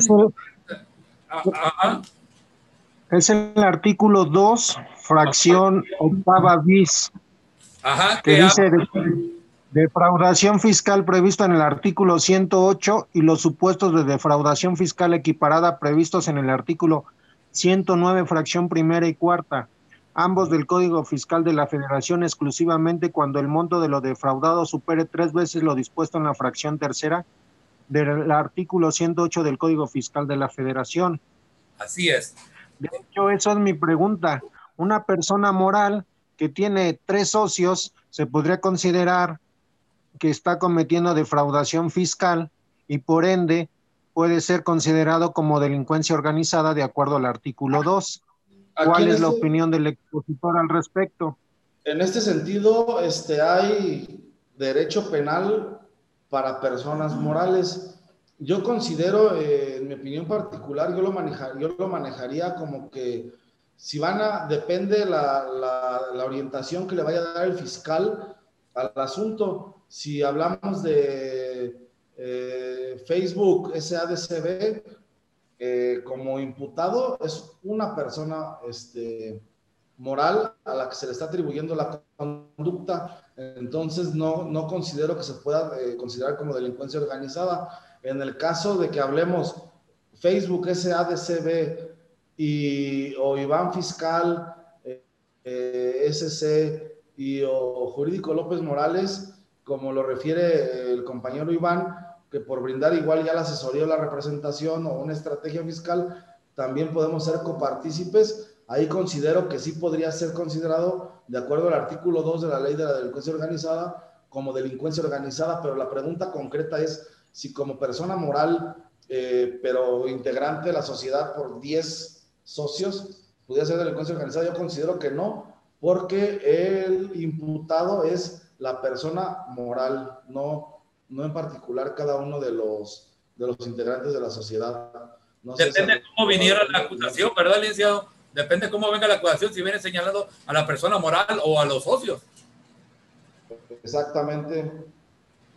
Así es. Exactamente. Yo considero si la, si la, imputación, si la acusación o la, la, denuncia, la querella está presentada en contra de, de, la persona moral, no creo que aplique este artículo 2 de la, de, la ley de la delincuencia organizada. En cambio, si va presentada en contra de los socios, ahí yo considero que sí. Pero mm, como persona moral, no. Ahí habría que un poquito también en cuanto a, al derecho penal para las personas morales a una persona moral, ¿cómo le impones la prisión preventiva? De prisión preventiva oficiosa. Es una persona moral, es una, persona eh, jurídica, no tiene, no puede ser privada como tal de su libertad. Entonces ahí la medida cautelar impuesta a una persona moral, ¿cuál sería? Eso podríamos anotarlo, este comentario del compañero, como, como otro tema que pudiéramos tocar, el derecho penal para las derecho penal para las personas morales. Incluso hay un libro, este, eh, si no mal recuerdo, lo escribió el doctor Pablo González Sierra, acá en Guanajuato, ex juez penal, ex subprocurador de, de aquí de la región, fue jefe mío, eh, y se llama Derecho Penal para las Personas Morales. Igual lo, lo podemos considerar como, un, como otro tema Claro que sí, licenciado López. Pues, eh, hay mucho de dónde cortar y ya se lleva su buena tarea. Lo que le quería comentar, licenciado Jorge, eh, es que ese, este es el detalle aquí. Resulta que ahora sí nos está asustando. Ya en varios programas, como le digo, está en la ola, en la ola del terrorismo. Una cosa, señores, es lo que es el derecho. Otra cosa es lo que es la, la, la política fiscal y otra cosa es el terrorismo fiscal. Entonces ellos por recaudar, ellos dicen, te vamos a acusar de delincuencia organizada. Y en efecto, existe ya reglamentado lo que es la delincuencia organizada y hay una deficiencia porque esto no está regulado en la constitución, en la, en la, constitución política de los Estados Unidos mexicanos, licenciado. Eh, nomás está reglamentado aquí en esta ley secundaria O sea, reglamenta el proceso, pero tiene falta la constitución. Entonces, ahí, eh, para los delitos de defraudación fiscal, entonces está interesante toda esta situación. Y también, como usted dice, sí, se puede culpar a una persona moral, pero hay que ver a quién o cómo. Todo depende de cómo te llegue la autoridad. Pero así está llegando la autoridad ahorita. Así no está tocando la puerta y te está intimidando con cárcel para que tú pagues los impuestos. Eh, se escucha, no oficialmente, que así pasó con Walmart, ¿verdad? Que inmediatamente arregló. Tenían años de problemas de un litigio y así lo hicieron arreglar. Dice que acusaron a todos los socios como responsables solidarios y le decían, mientras sean peras o manzanas, yo aquí los mantengo vinculados al proceso con, con perdiendo su libertad y pues ahí nos arreglamos a ver cuánto nos aguantan adentro. Eso es lo peligroso para el contribuyente. Licenciado, una, sin decir una cantidad exacta, pero a un contribuyente normal que tenga un adeudo de un millón de pesos, de, con un crédito fiscal de Hacienda de un millón de pesos, o sea, que ese es el daño que está reclamando Hacienda, un abogado más o menos cuánto estaría cobrando en un proceso acá, sin decir cantidad exacta, pero un alrededor nada más para que sepan los contadores y que sepan los abogados. A ambos los invito a que al contador no regale su trabajo, no cobre 200 pesos por llevar contabilidad, ni al abogado andar malbaratando su trabajo, porque desafortunadamente hay esa competencia desleal en las dos ramas, en lo jurídico y lo contable. Su servidor lo sufre, su servidor lo vive porque es contador y es abogado. ¿Cuánto usted cree, licenciado López, por aquí o rumbo que andará esta situación? A tanteo, nada más. Es un porcentaje entre desde el 20 al 40%, yo considero. ¿Verdad? No, nomás para que sepan, señores, ya sabrán ustedes que al rato ustedes sabrán contadores que les diga eh, eh, cuando lo aprieten poquito allá al Ministerio Público, a sus contribuyentes, ¿qué van a decir primero? ¿Quién fue el que hizo eso? El contador. Ustedes sabrán, ¿no? Pues quienes me escuchan también, estudiantes de todas partes, un saludo a todas partes de todo México donde se está escuchando ahorita Foro Gánale al Fisco. Eh, los saludo, si se acaban de conectar al programa, el tema está interesantísimo, el derecho penal tributario. Aquí está el licenciado Jorge López de San Miguel Allende, excelente maestro en materia penal tributaria y, como les diré, eh, pues licenciado, eh, pues desafortunadamente como ya, ya, yo creo que ya hemos quedado, eh, ¿cómo le podría decir? Muy claro que la autoridad fiscal nos va a llevar a la audiencia inicial y ahí nos va a formular imputación y nos va a pedir la medida, muy posiblemente nos va a pedir la medida, la medida cautelar necesaria de perder la presión preventiva viciosa y donde nos va a dejar, nos, nos va a dejar con la, con, la espada entre la pared para decir que, para decir o cárcel o sigues adentro del proceso o no, pero licenciado, si yo le debo un millón de pesos a Hacienda, ¿cuánto es lo que me pudiera pedir de fianza? ¿Le tengo que pagar el millón de pesos o cuánto le tengo que pagar? Pues primeramente la reparación del daño, como reparación del daño, pues obviamente sí es al 100%, ¿no? Hablando ya de, de temas, como me dices, eh, de una fianza, ahí ya hablemos de, es un tema diverso y en esto es a lo que, al tema que también quisiera tocar contigo respecto de las medidas cautelares. Este, si te imponen la prisión preventiva oficiosa, ya, ya dijimos este, muchas veces, es para efectos de que comparezcas al procedimiento. Hablábamos también, eh, y me referías, de, la cantidad de medidas cautelares que, que, existen, ¿no? O sea, la presión preventiva justificada, pues no es la, la, la única medida. Si es gravosa, y hay un principio que debe ser aplicado pues de última ratio, ¿no? O sea, será la última que, que, puedas este, imponer, ¿no? La última que debas imponer ya cuando, cuando no, este, haya otra que la pueda, que pueda ser proporcional. Entonces aquí en el 168 dice del Código Nacional, peligro de sustracción del imputado, para decidir si está garantizado o no la comparecencia del imputado en el proceso, el juez de control tomará en cuenta especialmente las siguientes circunstancias. El arraigo que tenga en el lugar donde deba ser juzgado. La siguiente, el máximo de la pena que en su caso pudiera llegar a imponerse. El comportamiento del imputado posterior al hecho cometido. Y la inobservancia de medidas cautelares y el desacato a la citación para los actos procesales. hablando en este caso de la, medida de prisión preventiva justificada, el juez, para podértela imponer, debe considerar esta, estas situaciones del 168 del Código Nacional. Volvemos a lo mismo, te habla del arraigo, de que no se pueda, de que no haya peligro de sustracción. Tú me dices, si se, supone que, diste un, un, un domicilio en una cuenta bancaria, en otra cuenta bancaria diste otro domicilio y en tu eh, registro de, de, Hacienda diste un domicilio diverso, entonces pues automáticamente el juez puede decir, ¿sabe qué? Pues aquí se queda hasta, hasta que se resuelva su, su situación jurídica, se queda en prisión preventiva este, oficiosa.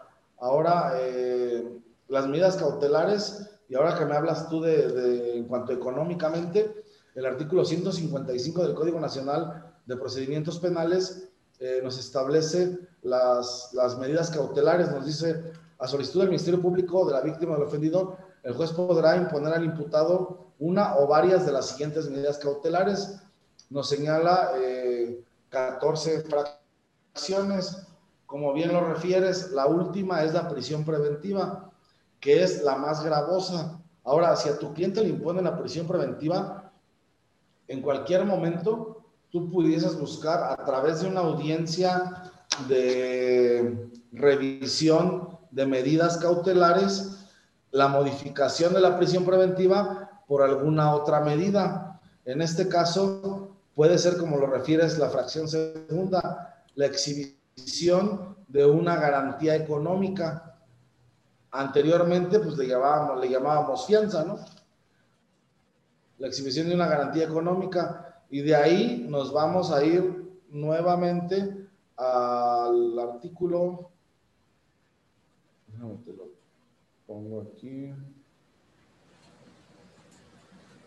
al artículo 173, tipos de garantía económica podrán constituirse de las siguientes maneras. Uno, depósito en efectivo. Dos, fianza de institución autorizada Tres, hipoteca. Cuatro, prenda. Cinco, fideicomiso. Y sexta, eh, cualquier otra que el criterio del juez cumpla eh, lo suficiente. Entonces, estamos hablando de que si tú, y, con, y a consideración también del juez y de una buena estrategia de defensa, que la situación ha cambiado en cuanto a la proporcionalidad de la imposición de la medida de prisión preventiva justificada, pudieras pedir una audiencia de revisión de medidas y entonces de solicitar en su defecto una medida cautelar económica. Tu millón de pesos para garantizar la reparación del daño puede ser a través de una fianza más tal vez otro 100% que te pide el juez para, para, garantizar tu libertad personal, ¿no? Entonces estamos hablando pues de que van a ser, este, no sé, dos millones de pesos eh, una fianza pues no te va a costar la totalidad de los 2 millones de pesos, pero sí te va a costar, no sé, 100 mil, 200 mil pesos que vas a, a, perder ya ahí al, momento de comprar tu póliza, tu póliza de, de, fianza para poder modificar esa medida cautelar de prisión preventiva este, justificada a alguna otra de menos gravosa pues para tu cliente. Pero aquí, eh, como lo refieres, Nick, este, pues la idea del SAT es decirte, ¿sabes qué? Si no me pagas, pues te vas a ir a la cárcel. O sea, ya no es de que si no me pagas te embargo, porque pues había, había dif diferentes formas de evitar esos embargos, ¿no? O sea, yeah. personas morales, pues, no, morales y físicas, o sea, pudiese no, forma ya de ejecutar esa, pues la garantía de que vas a pagar pues es tu libertad personal básicamente. El licenciado, ¿qué, de... ¿qué, pasa licenciado ahí en, en lo que ¿Qué pasa con la fianza, Liz? Dejo los dos, los dos millones de pesos, la reparación del daño y lo que me pide el juez. La dejo ahí. ¿Qué pasa con la fianza? Si le gano Hacienda, me regresa todo eso, ¿no?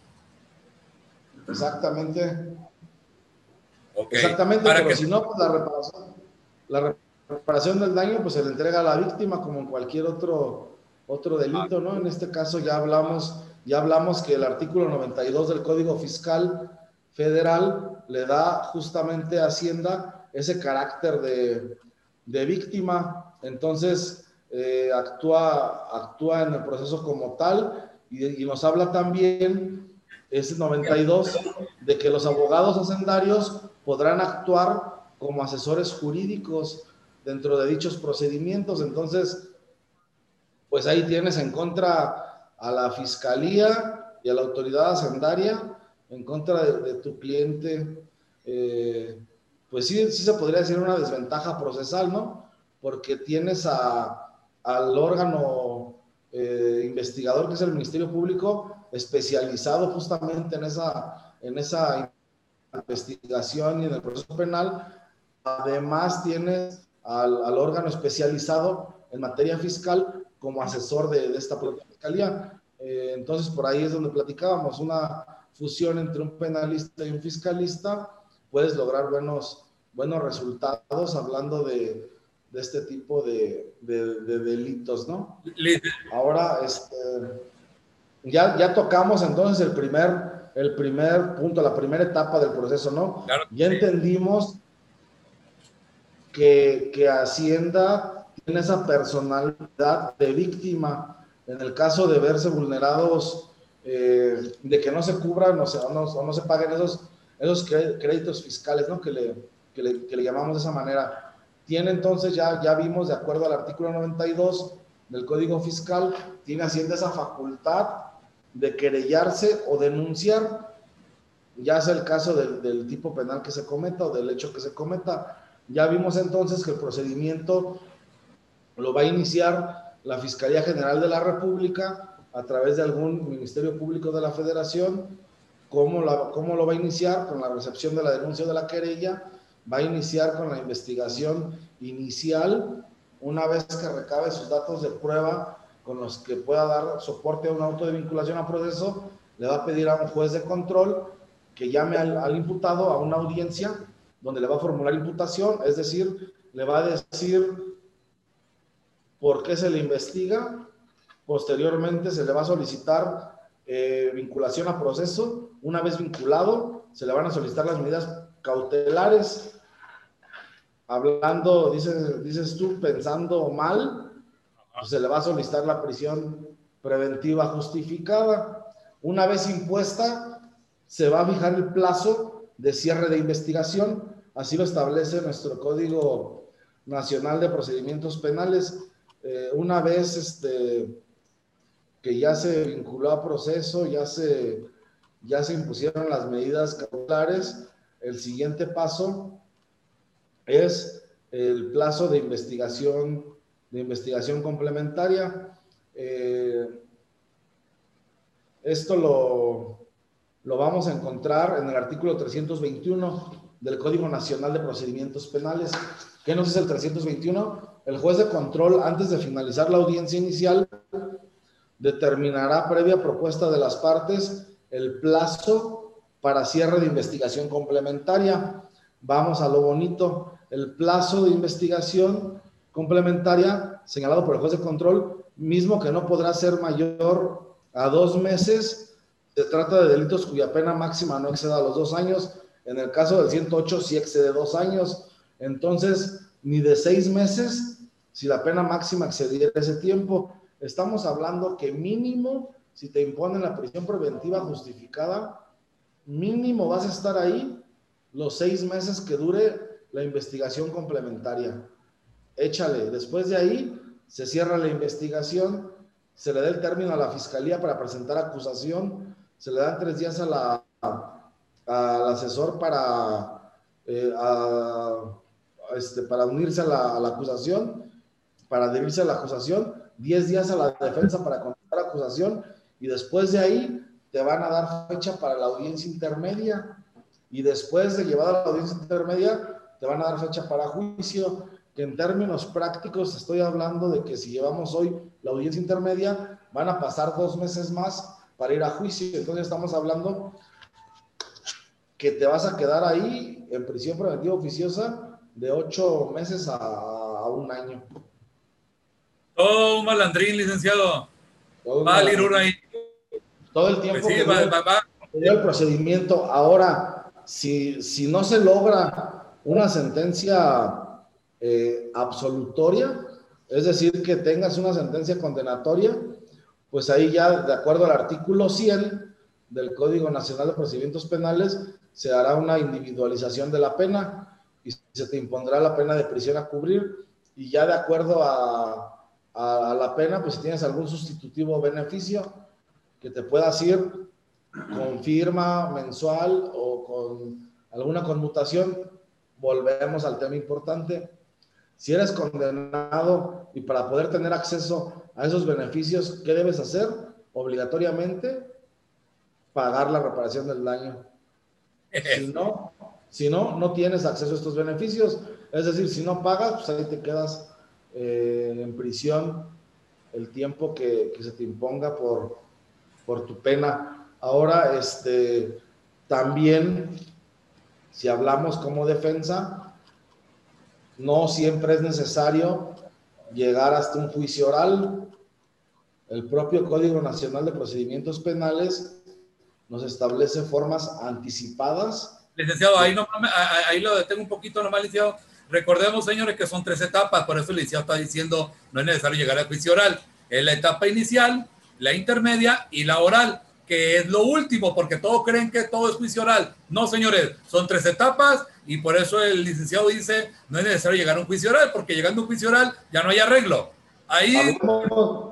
hablando, hablando técnicamente, eh, como bien lo refieres, el procedimiento penal tiene tres etapas.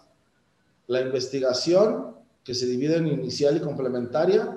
La etapa intermedia, que tiene dos fases, una escrita y una oral, que es básicamente la depuración del procedimiento, donde se ofrecen los, los medios de prueba y se excluyen también los que no vayan a, a ser este, debatidos en, en la audiencia de juicio oral también llamada eh, audiencia de debate, es decir, el día del juicio. Las audiencias previas no son juicio oral, son la intermedia, ya dijimos, preparación a juicio oral, y la, y la inicial, pues básicamente es la, la solicitud de vinculación y la formulación de imputación. ¿Por qué se le llama juicio oral? Pues porque todas esas audiencias son orales, es un procedimiento oral, sin embargo, la única etapa llamada juicio oral, pues es la, última, la, la, audiencia de debate, donde se desahogarán todas las pruebas.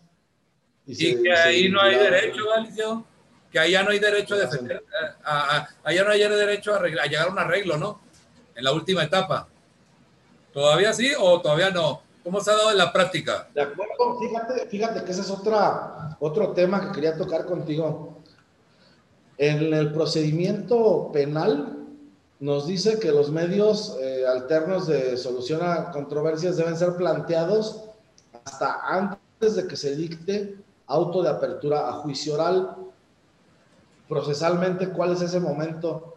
Antes de que se inicie la audiencia intermedia. Porque una vez iniciada la audiencia intermedia, ya no se puede suspender y la audiencia intermedia concluye con el auto de apertura a juicio oral. Entonces, el último momento que tú tienes para solicitar un convenio restaurativo, una suspensión condicional del proceso o un procedimiento abreviado es hasta antes de que se aperture la audiencia intermedia. Ahora te hago una pregunta. Claro. En el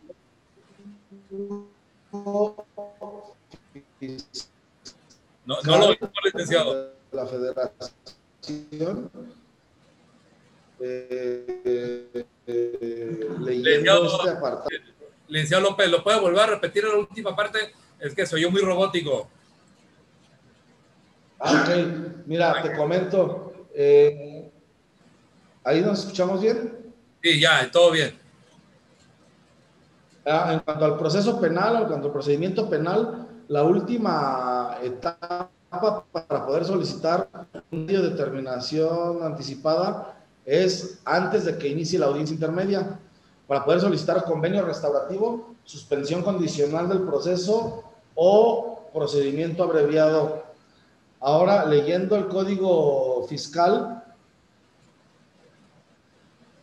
dice en el artículo, y aquí encontramos una controversia procesal, fíjate bien, que yo considero que predomina, obviamente, el proceso penal, va a lo establecido en el Código Nacional de Procedimientos Penales, por este artículo 92. ¿Nos escuchamos bien? Sí, sí, sí, sí. Este artículo 92 nos dice lo siguiente. Los procesos por los delitos fiscales a que refieren las tres fracciones anteriores de este artículo se sobreserán a petición de la Secretaría de Hacienda y Crédito Público cuando los imputados paguen las contribuciones originadas por los hechos imputados, las sanciones y los recargos respectivos, o bien esos esos créditos fiscales queden garantizados a satisfacción de la propia Secretaría. Esto, a interpretación, nos habla de un convenio ¿no? con la Secretaría de Hacienda. ¿Sí? Ahora, dice, la petición anterior se hará discrecionalmente antes de que el Ministerio Público Federal y el asesor jurídico formulen alegato de clausura y surtirá efectos respecto de las personas que en la misma se refiera. Aquí encontramos esa controversia. ¿Cuándo se hace el alegato de clausura? a la conclusión de la audiencia de debate.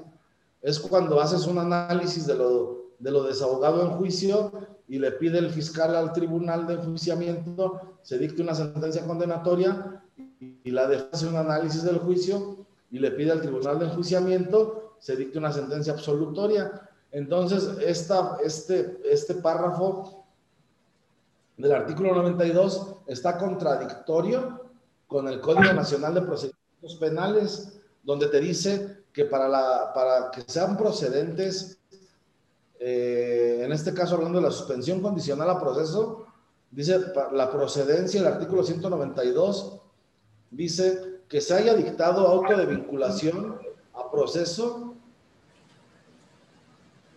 y nos dice el, el párrafo, este, el artículo, perdón, 100 191, que no se haya dictado auto de apertura juicio oral. En cuanto a convenios restaurativos también, acuerdos reparatorios, la procedencia de, de los mismos y la oportunidad de los mismos nos refiere lo mismo, que deben ser antes de que se haya dictado auto de apertura juicio oral. El 188 nos dice, los acuerdos reparatorios procederán desde la presentación de la denuncia o querella hasta antes de decretarse el auto de apertura juicio oral. Volvemos a lo mismo, el auto de apertura juicio oral se dicta terminando la intermedia. Entonces, el momento procesal para poder tener un convenio, el máximo momento procesal es antes de que se aperture la intermedia. Y el código fiscal nos dice que puede ser hasta antes del alegato de clausura. Entonces aquí tenemos esa controversia procesal. Ajá. Que penalmente no te va a permitir un juez tener un convenio ya entrando a juicio. Ajá. Así es. Ahí, ya, te, lo va a detener, no, no te lo va a dejar hacer el convenio. Ahí ya es o todo nada, es absolutoria, condenatoria y punto. Ya nada de, nada de convenios. Licenciado, eh, una pregunta que nos están haciendo en redes sociales eh, nos están haciendo en redes sociales, que es el, sobre el tema de qué pasa si a un contribuyente, eh, a una persona lo mandan a hablar la fiscalía y, y no se presenta el juicio. La, la, Hacienda ya presentó la querella, lo mandaron a llamar por la fiscalía, pero nunca lo han agarrado. ¿Qué va a pasar ahí, licenciado? estábamos comentando a media plática, a, medio foro, sí, lo... hasta, hasta, pusimos un ejemplo, este, de, un caso eh, real, ¿no? ¿Qué va a pasar? Te citan, no te presentas, te giran comparecencia, no te presentas, ¿qué va a pasar? Te van a girar orden de aprehensión. Girándote la orden de aprehensión, anteriormente con el proceso penal anterior decíamos que prescriba, ¿verdad? Que prescriba el delito y me voy 10 años, 5 años, ya cuando vuelva, este, pues ya no va a pasar nada, ya se va a extinguir la acción penal, pero entonces ahora te giran orden de aprehensión, te declaran sustraído de, de la acción de la justicia y ¿qué va a pasar? Pues vas a andar por el mundo con una orden de aprehensión atrás y en, el momento en que te la cumplimenten, en el momento en que te cumplimenten esa orden de aprehensión, te vas a ir directito con tu prisión preventiva justificada y a iniciar tu proceso claro, penal. Claro, pero si no me, eso bien explicadito lo, lo dije, como bien lo dijo usted al principio de la plática, pero ¿qué pasa si no lo agarra nunca? ¿Le prescribe el delito? En este caso, pues podrías obtener la prescripción del delito, pero si te declaras sustraído, pues te tendrías que ir, creo que 30 años. Que no Pero para, declararte sustraído, licenciado, necesitas estar notificado tú, invitado a la, eh, notificado a la, a la comparecencia, ¿no? Necesitas estar notificado primero de que tienes una cita, o sea, de que te citan audiencia de formulación. Así es. Notifican que te citan audiencia de formulación en el domicilio donde se te pueda localizar. Ahora, si, si fuiste notificado, primero que se hayan cerciorado el actuario de, del juzgado de, de, control, que si es tu domicilio, entonces te van a notificar ahí. En caso de que no, y creo que la pregunta entonces va tendiente a que te no, no puede ser notificado ni siquiera de la primera cita, ¿verdad? Ajá. No, no, no, no, no, Nunca te No saben dónde notificarte. Así es, tú te fuiste, Liz. Tú, tú, tú te fuiste, cambiaste de país, a lo que sea, de, lo, de la región, y la fiscalía está buscando y nunca dio contigo. Pues entonces se giraría, yo considero y pensando desde el punto de vista del fiscal, girar un oficio de investigación a la policía ministerial para efectos de que localicen tu domicilio en caso de que el informe diga que te fuiste del país o de que no se te, no se, no se te, no se te localiza, justificaría, yo considero, para que el Ministerio Público pidiese al juez una orden de aprehensión y volvemos al mismo tema. O sea, de que te escapas, no te escapas, o sea, por un lado, por el otro, se investiga tu domicilio en caso de que no se encuentre ningún domicilio a tu nombre, pues ahí ya habría tema o materia para que el Ministerio Público pidiera una investigación a la policía eh, investigadora, a la Agencia de Investigación Criminal. La Agencia de Investigación Criminal o Policía Ministerial, como quieras llamar, informaría al Ministerio Público, ¿sabes qué? No hay ningún domicilio de, este fulano en ningún lado. Me entrevisté con tantos testigos y me dicen que se fue del país y con eso justificas pedir al, juez una orden de aprehensión. Sabemos que, que, el sistema de plataforma México sube ahí a todas las personas que están siendo buscadas, ¿verdad? Entonces ahí también te aparecería tu orden de aprehensión y en colaboración internacional con cualquier país donde te vayas a esconder, alguna detención de tránsito, cualquier situación que tengas ahí, va a votar que tienes una orden de aprehensión en México, te van a detener allá y te van a traer aquí. O sea, pues sería una, una vida que estarías huyendo siempre, ¿no? Y en el momento en que te localizan, pues te detienen. Y por ahí decía un buen amigo mío, dentro de, de los derechos fundamentales que tenemos, el de mayor tutela o el, o el, mayor derecho que tenemos, muchos dicen que es la vida, ¿no? Pero podamos decir que, que no es la vida el, el, mayor derecho, sino la libertad, ¿no? decía por ahí mi, mi, compañero, una vida sin libertad, pues no es vida, ¿no? Entonces ahí lo que debes de buscar primero, más aún, pues de la vida es esa libertad, ¿no? Porque imagínate estar siendo perseguido siempre, ¿qué tipo de vida vas a tener, ¿no? Entonces, igual, volviendo al tema, si te imponen una prisión preventiva o ya una pena de prisión, pues vas a estar, vas a estar detenido.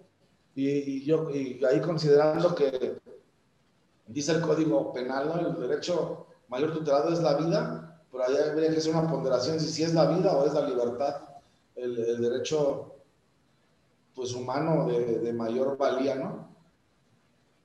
Pero pues para esto mejor, ¿para qué huyes? Pues mejor buscar una buena defensa, ¿no? Una buena defensa fiscal penal y pues enfrentar tu, tus cargos y, y, buscar una buena, una buena solución para, para esto. Claro, licenciado, pero ¿cómo le puede, qué tanto le podría contar uno, eh, por ejemplo, en base a la penalidad, si la penalidad son dos años, cuatro, dos años mínimo, cuatro años máximo eh, para la prescripción de un delito? Ahí, te, te, te repito, tendríamos que ir al, al artículo 100. Ajá. El código. Este... Ah, sí, eh, lo que es la, la prescripción del delito, ¿no? Que son cinco años después de haber cometido el delito. En el artículo 100 hablaríamos, bueno, para la individualización de la pena, o sea, dices que tanto te puede valer el, el sí comparecer y el estar pendiente de tu proceso. Entonces aquí, este, al momento de ser detenido o ser puesto a disposición o ya ser este, condenado, eh, pues el juez también va, va a considerar este, varias situaciones para imponerte tu pena, pero es el Código Penal, no de Nación de Procedimientos, el Código 100, eh, el artículo 100, perdón, del penal. Para imponerte tu pena, pues se van a considerar mm, no solamente es este, o Iván, ¿no? Ah, es abogado, es contador, sabía, ¿no? De lo que, sabía lo que estaba haciendo, tiene ya antecedentes, después de que cometió esa conducta, siguió cometiendo otras conductas iguales contrarias a derecho, ahí el juez determinará si, si uno que es la mínima o cuatro que es la, que es la máxima. Ahora, eh, la pregunta que me vuelves a hacer creo que va tendiente a lo mismo, a la prescripción del delito, ¿no? Ajá. Eso, eso, eso es lo, lo que queremos, este... Sí, pues para que sepan nuestros contribuyentes, nuestros eh, escuchas aquí en, en, el foro Gana la FIP y quienes nos están siguiendo por todas las redes sociales, ¿qué pasa si un contribuyente se va, si no quiere estar, afrontar el procedimiento porque no tiene dinero para, para atacar y todo lo demás? que claro, lo recomendable es a, hacerse de una buena asesoría penal y para eso aquí tenemos al licenciado Jorge López, eh, acá en San Miguel de Allende, aunque esté en esa parte, se traslada para todas partes de México. Él trabaja para todas partes de México, tiene mucha experiencia, anda a los alrededores de Querétaro, de Veracruz, de San Luis, de Monterrey, de, de lo que es también Guanajuato ciudad, Celaya, va, licenciado, San Miguel de Allende, su base, por ahí. Estamos trabajando en toda la, toda la región, Lick. Sí, sí, sí, sí, todo el Bajío, todo el Bajío donde hay barbacoa, licenciado. Hasta Hidalgo, licenciado, le ha tocado. Hasta Hidalgo. Hasta Hidalgo. Muy. Estamos, Estoy aquí checando lo de la prescripción del, del delito, mira. Los plazos, para la, los plazos para la prescripción de las sanciones serán igualmente continuos y correrán desde el día siguiente a aquel en el que el condenado se sustraiga a la acción de la justicia. Si las sanciones son privativas de la libertad, o si no lo son, desde la fecha en que la sentencia causa ejecutoria. Entonces, eh, los delitos, dice, la acción penal prescribe en un año si el delito solo mereciere multa, si el delito mereciere además de esta sanción pena privativa de libertad, se atenderá a la prescripción de la acción, de la acción para perseguir la pena privativa de la libertad. Lo mismo se observará cuando corresponde imponer alguna u otra sanción. Ahora, en este tema de prescripción, eh, pues es un tema también un poquito, un poquito complejo, ¿no? Y que requiere de, pues de análisis también de, del delito en particular. No podemos hablar del delito que va a prescribir okay. 10, 20 años, ¿no? Ahí bueno. sí se, de acuerdo en cada, en cada caso particular, este, hablar primero, eh, si estamos hablando en este caso de las de las sanciones de, del 108, ¿no? De, del, código, del código fiscal, que es el, el, el tipo penal de, de, la defraudación. Vamos a ver la, las penas que nos impone el 108.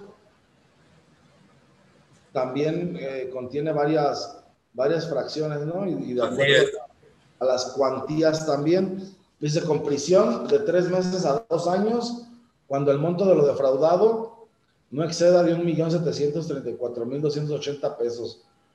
La, la más, este, la fracción tercera, con prisión de tres a nueve años, cuando el monto de lo defraudado fuera mayor de 2.601.410.000 pesos. Aquí entonces, si hablamos de medias aritméticas, de 3 a 9 son 9, 10, 11, son 12, son 6 años la media. Ajá. Ni siquiera vas a tener derecho a, a una suspensión condicional. Entonces, la única salida alterna que te quedaría es el procedimiento abreviado, o sea, tener una, una sentencia condenatoria y reparar el daño para evitar ir a prisión. Pero el procedimiento abreviado también tiene una característica de la penalidad, licenciado, ¿verdad? De la, la, la penalidad de, de, de, los delitos de menos de cinco años, ¿no? Según recuerdo. En cuanto al procedimiento abreviado, y también sabes cuál es el otro detalle. Claro. Lo tiene que solicitar la fiscalía. Sí, o, o la, y a, a, satisfacción de la víctima, ¿no? Exactamente. No sí, puedes tú como defensa solamente llegar y, y, pedir tu procedimiento abreviado, que también ya es un tema de debate, o sea, también, claro que sí. también ya lo hemos intentado en el, en el sentido de, de, de, la igualdad de armas y la igualdad procesal eh, ante el juicio ante el juicio penal. Pero pues, pues a grandes rasgos así es el, el proceso o el procedimiento penal y ya sería cuestión de adecuarlo, como, como tú lo dices, a cada delito en particular. Claro Obviamente que se le da un tratamiento diferente, ¿no? Y buscar, pues sí, sí la, la mejor forma de solucionarlo para el cliente. Licenciado, eh, así es como usted dice. Eh, el, eh, le, le, comento, licenciado, llegamos a la etapa de juicio oral, se hace la autoapertura, ¿nos lo puede explicar un poquito rápido? Esa es la, la, la, la etapa del juicio oral. En la etapa de, del juicio oral, Ajá. ya llegamos a la, a la misma. Eh, también el juicio oral, ya como audiencia, como tal, pues también tiene, tiene diversas fases, ¿no? Dentro, claro. de la misma, dentro de la misma audiencia de juicio. Primeramente, eh, pues cuestiones formales, ¿no? Cuestiones de forma. El juez de, del Tribunal de Enjuiciamiento eh, señalará primeramente este, que, se encuentren eh, presentes todas las partes a, a, a, intervenir en el juicio, ¿no? Una vez que se verifica que se puede llevar a cabo la, la audiencia, pues te van a hacer los apercibimientos, ¿no? De, de las conductas que debes tener en el juicio, los usos de la voz, cómo se van a manejar y, y toda esa situación, ¿no? Ahora, eh, la primera parte de ese juicio es un alegato de apertura. ¿Qué es, ¿Qué es el alegato de apertura? Se le da el uso de la voz a la fiscalía para que la fiscalía, perdón, la garganta, para que la fiscalía este, realice su alegato de apertura. ¿Qué es el alegato de apertura y qué podemos, cómo lo podemos definir? Decimos, pues es una, es una promesa que le va a hacer al tribunal, ¿no? En este caso, la fiscalía le va a decir, traigo a juicio al señor Pepe por el delito de defraudación fiscal. Una vez agotado el, el, el desahogo de, de la presente audiencia y más allá de toda duda razonable, hemos de probar que fue el señor Pepe quien cometió el hecho que se le atribuye. Esto lo vamos a probar toda vez que dentro de, de la carpeta de investigación tenemos que la Secretaría de Hacienda y Crédito Público, a través del licenciado José Manuel, quien es la persona facultada y tiene la personalidad jurídica, se presentó ante las instalaciones de la Fiscalía a presentar una denuncia, una querella por tal hecho y se aportaron todos los medios de prueba. Fueron recabados tantos medios de prueba y concluye la fiscalía no su alegato de apertura. Se le, da, se le da el uso de la voz a la defensa para que haga su alegato de apertura, donde la defensa va a decir igual al tribunal cuál va a ser su promesa, ¿no? ¿Qué es lo que va a probar con los medios de prueba que previamente le fueron admitidos en la etapa intermedia y por qué dice que su cliente es, es inocente, ¿no? Y ahí ya tú vas a decir al, juez de, de a través de qué medios de prueba tú vas a, probar que, que, tu cliente es inocente y pues, que la fiscalía no tiene la razón en pedir una sentencia condenatoria. Después de eso, pues ya se hace un, cronograma, ¿no? Se hace una propuesta de cuántas jornadas se van a llevar, eh, cuántos días de juicio van a ser y cuántos testigos se van a desahogar en cada jornada. Digamos que hay tres testigos de la fiscalía, tres testigos de la defensa, dos peritos y dos policías, ¿no? Entonces decimos, la primera jornada va a ser de los testigos de la fiscalía y de los testigos de la defensa. La siguiente jornada va a ser de peritos y, policías. Y la, la, cuarta jornada va a ser el alegato de clausura. En el alegato de clausura, la fiscalía le va a hacer saber al tribunal de enjuiciamiento por qué dice que probó lo que prometió en el alegato de apertura y por qué pide una sentencia condenatoria. Y a su vez la defensa va a pedir en su alegato de clausura que se dicte una sentencia absolutoria y le va a hacer un resumen al juez de por qué considera que la sentencia debe ser absolutoria de acuerdo del desahogo de los diversos medios de prueba, tanto de la Fiscalía como de la defensa. Una vez concluidos los alegatos de clausura, el tribunal va a dictar un receso o nos va a citar a una nueva fecha donde va a, determinar si es una sentencia condenatoria o absolutoria y va a dar una explicación de la sentencia, en qué la fundó y la motivó. Hasta ahí concluye el procedimiento penal ordinario en la primera eh, instancia, porque hay recursos si no está conforme la fiscalía o no está conforme la defensa, pues tienen los recursos de apelación, de casación, que ya sería también otro, otro tema, ¿no? Y se llevan ya a cabo en un tribunal de segunda instancia o, de alzada, donde resuelva pues, lo conducente ya un magistrado. Wow, licenciado, muchísimo, muchísima información. Eh, tocamos el, el tema de juicio oral en todas sus extensiones, con todas las hipótesis, con todas las salidas que podemos encontrar nosotros como abogados defensores. Y créame, lo que yo hablé y lo que habló el licenciado Jorge López, claro, que más del licenciado Jorge López, es pura verdad, es puro, pura pericia. Él vive, come y sueña, y su servidor también vive y come y sueña en materia de penal tributario.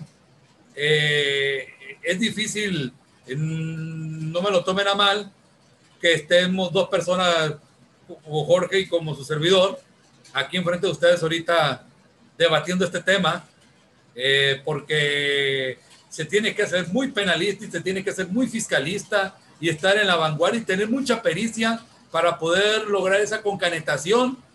Y a esto voy, ¿por qué hago esa, esa, e, e, ese énfasis de nosotros en esta, en esta situación?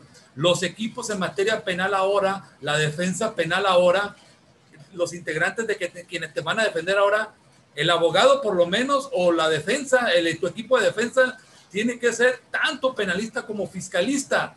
Se fijan, es difícil ahora defenderse contra Hacienda. Ellos sí están preparados, ellos están acomodados, se están preparando, pero nosotros también. Eh, ahí, ahí, se viéndole buscar, hay una buena defensa penal tributaria. Aquí está la opción, ¿verdad, licenciado López? Así es. Licenciado López, y su servidor también por este lado, eh, que estamos en esta situación y estamos haciendo una demostración ahorita eh, para esto, para que, para, para esta situación de, de, que hoy en día es necesario tanto los contadores y los abogados trabajar más de la mano y para que vean que la nomás la defensa penal tributaria lo que tenemos que tener, ¿no? Contemplado ya un penalista y un fiscalista. Además, sumarle al equipo un contador, un investigador y el que tenga los conectes con las autoridades. ¿Verdad, licenciado? Exactamente. Allá somos cinco. Fíjate que viendo las preguntas, Nick, claro, aquí de los compañeros encuentro otra y, para no dejar temas sueltos, ¿no?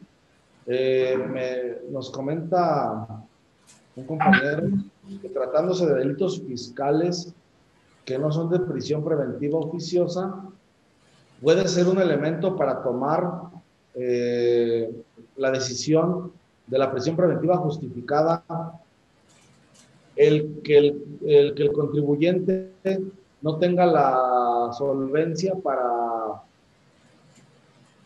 para garantizar los intereses fiscales, que si puede ser eso motivo de, de que se imponga la presión preventiva oficiosa. Aquí, retomando el tema, las medidas cautelares son para garantizar la comparecencia del imputado al, juicio. Y así lo podemos encontrar este, precisamente en el, en el mismo Código Nacional de, de Procedimientos Penales. ¿Cuál es la finalidad de las medidas? Eh, y la finalidad de las medidas básicamente es que el imputado no se vaya a, a sustraer de la justicia. La procedencia de las medidas encontramos en el código, en el 153 del Código Nacional, las medidas cautelares serán impuestas mediante resolución judicial por el tiempo indispensable para asegurar la presencia del imputado en el procedimiento garantizar la seguridad de la víctima ofendido u, o evitar la, obstaculiza, la obstaculización del procedimiento. Entonces aquí encontramos que las, las medidas este, tienen, tienen ese, esa, esa finalidad. Ahora, en cuanto al tema de prisión preventiva, que es lo que nos da por ahí miedo, llamémoslo así, ¿no? Que nos van a encerrar, y creo que es el miedo que, que por ahí todos tenemos. Hablando de presión preventiva, la fracción 14 eh, del, del, artículo 155 nos habla de los tipos de medidas, pero el 156 nos habla... ¿Tiene abierto su micrófono? Sí, sí lo escucho, Lid. A ver. No, no lo escuché, Lid. O sea, sí lo escuché ahorita. Para... Como, como el eco, ¿no? Sí, aquí se escucha muy bien, ¿eh? A ver si cierra su micrófono. A ver. Ahí sí, ahí sí, ahí, sí ya este, no tengo interferencia.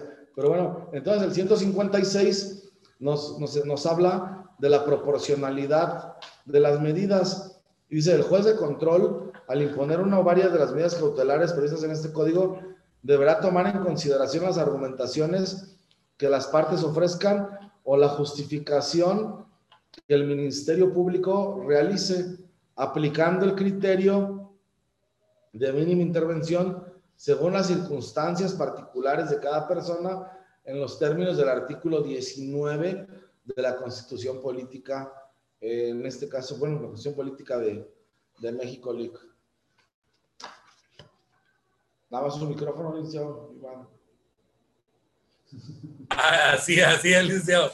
Eh, eso es, licenciado, que pues eh, eso es, señores. Desafortunadamente, señores, este juicio resalta y presume que es de presunción de inocencia y que la carga de la prueba la tiene la autoridad y que nosotros íbamos a gozar muy bonita nuestra libertad y no íbamos a tomar, tocar la cárcel hasta que, hasta que se nos eh, demostrara lo contrario. Desafortunadamente, señores, pues estamos en México, somos muy creativos y en México ya lo sabemos, somos muy creativos y, y pues ese es el detalle, ese es el problema aquí en México, que somos muy creativos y, y las y, y, pues aquí te quedas. Ya nos, nos, inventamos una cosa que se llama medidas cautelares para justificar que mantenerte eh, en todo tiempo localizado y presente en el juicio por el principio de inmediación procesal que existe, pero, pero, como le diré, pero ese es el detalle, ¿verdad? Lo malo de esto es de que inocentemente vas a estar detenido en la cárcel eh, con esta medida cautelar porque tú te vas a ir al amparo, Valencia, eh, Jorge, a decir que te están violentando tu garantía de, de, de presunción de inocencia, ya con tu libertad. ¿Y qué te va a contestar el juez, licenciado López?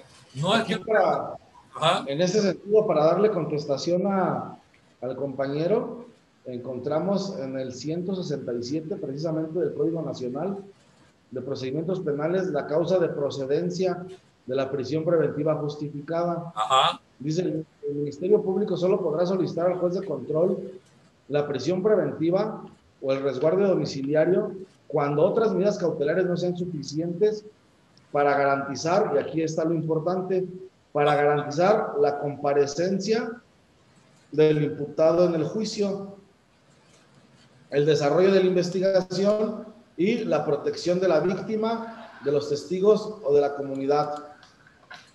Así como cuando el imputado esté siendo procesado o haya sido sentenciado previamente. Entonces, en el sentido de que nos pregunta si pueden imponer la presión preventiva justificada por el hecho de, no tener la solvencia, eh, yo daría una respuesta como que no, haciendo alusión al artículo 167 del Código Nacional de Procedimientos Penales de cuándo si es procedente la prisión preventiva justificada. O sea, la, prisión preventiva justificada, ¿para qué es?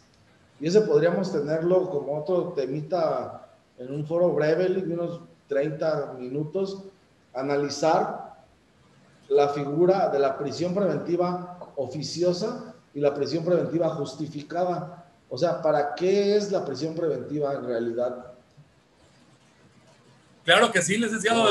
Invitadísimo, licenciado. No, pues no le quito más su tiempo, licenciado. Nos pasamos de tiempo, pero ya ve que le dije, nos iba a sentir con la práctica de usted y la mía. Pues aquí ya sé. Aquí andamos.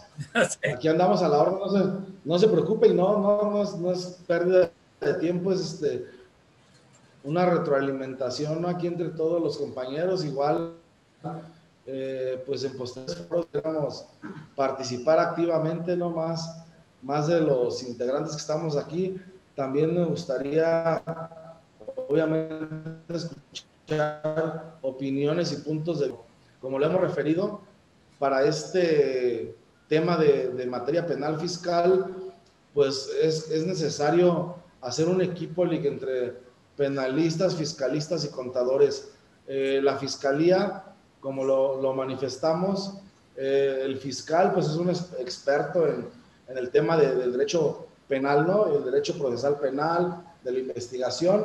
Además, el artículo 92 del Código Fiscal que ya checamos, ahí nos dice que los abogados, eh, los abogados hacendarios podrán actuar como asesores jurídicos. Entonces, el Ministerio Público de la Federación, experto en proceso penal y en materia penal, he asesorado por los abogados hacendarios, pues van a hacer un equipazo aunado a peritos contables que ellos tengan, van a hacer un equipazo eh, y la defensa pues debe estar en, iguales posibilidades. Nosotros formamos la otra, licenciado.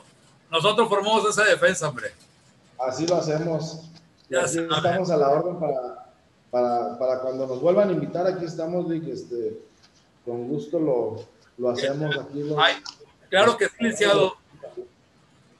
¿Hay espacio para preguntas, licenciado, para poderle dar el uso de la voz a los, a los del foro?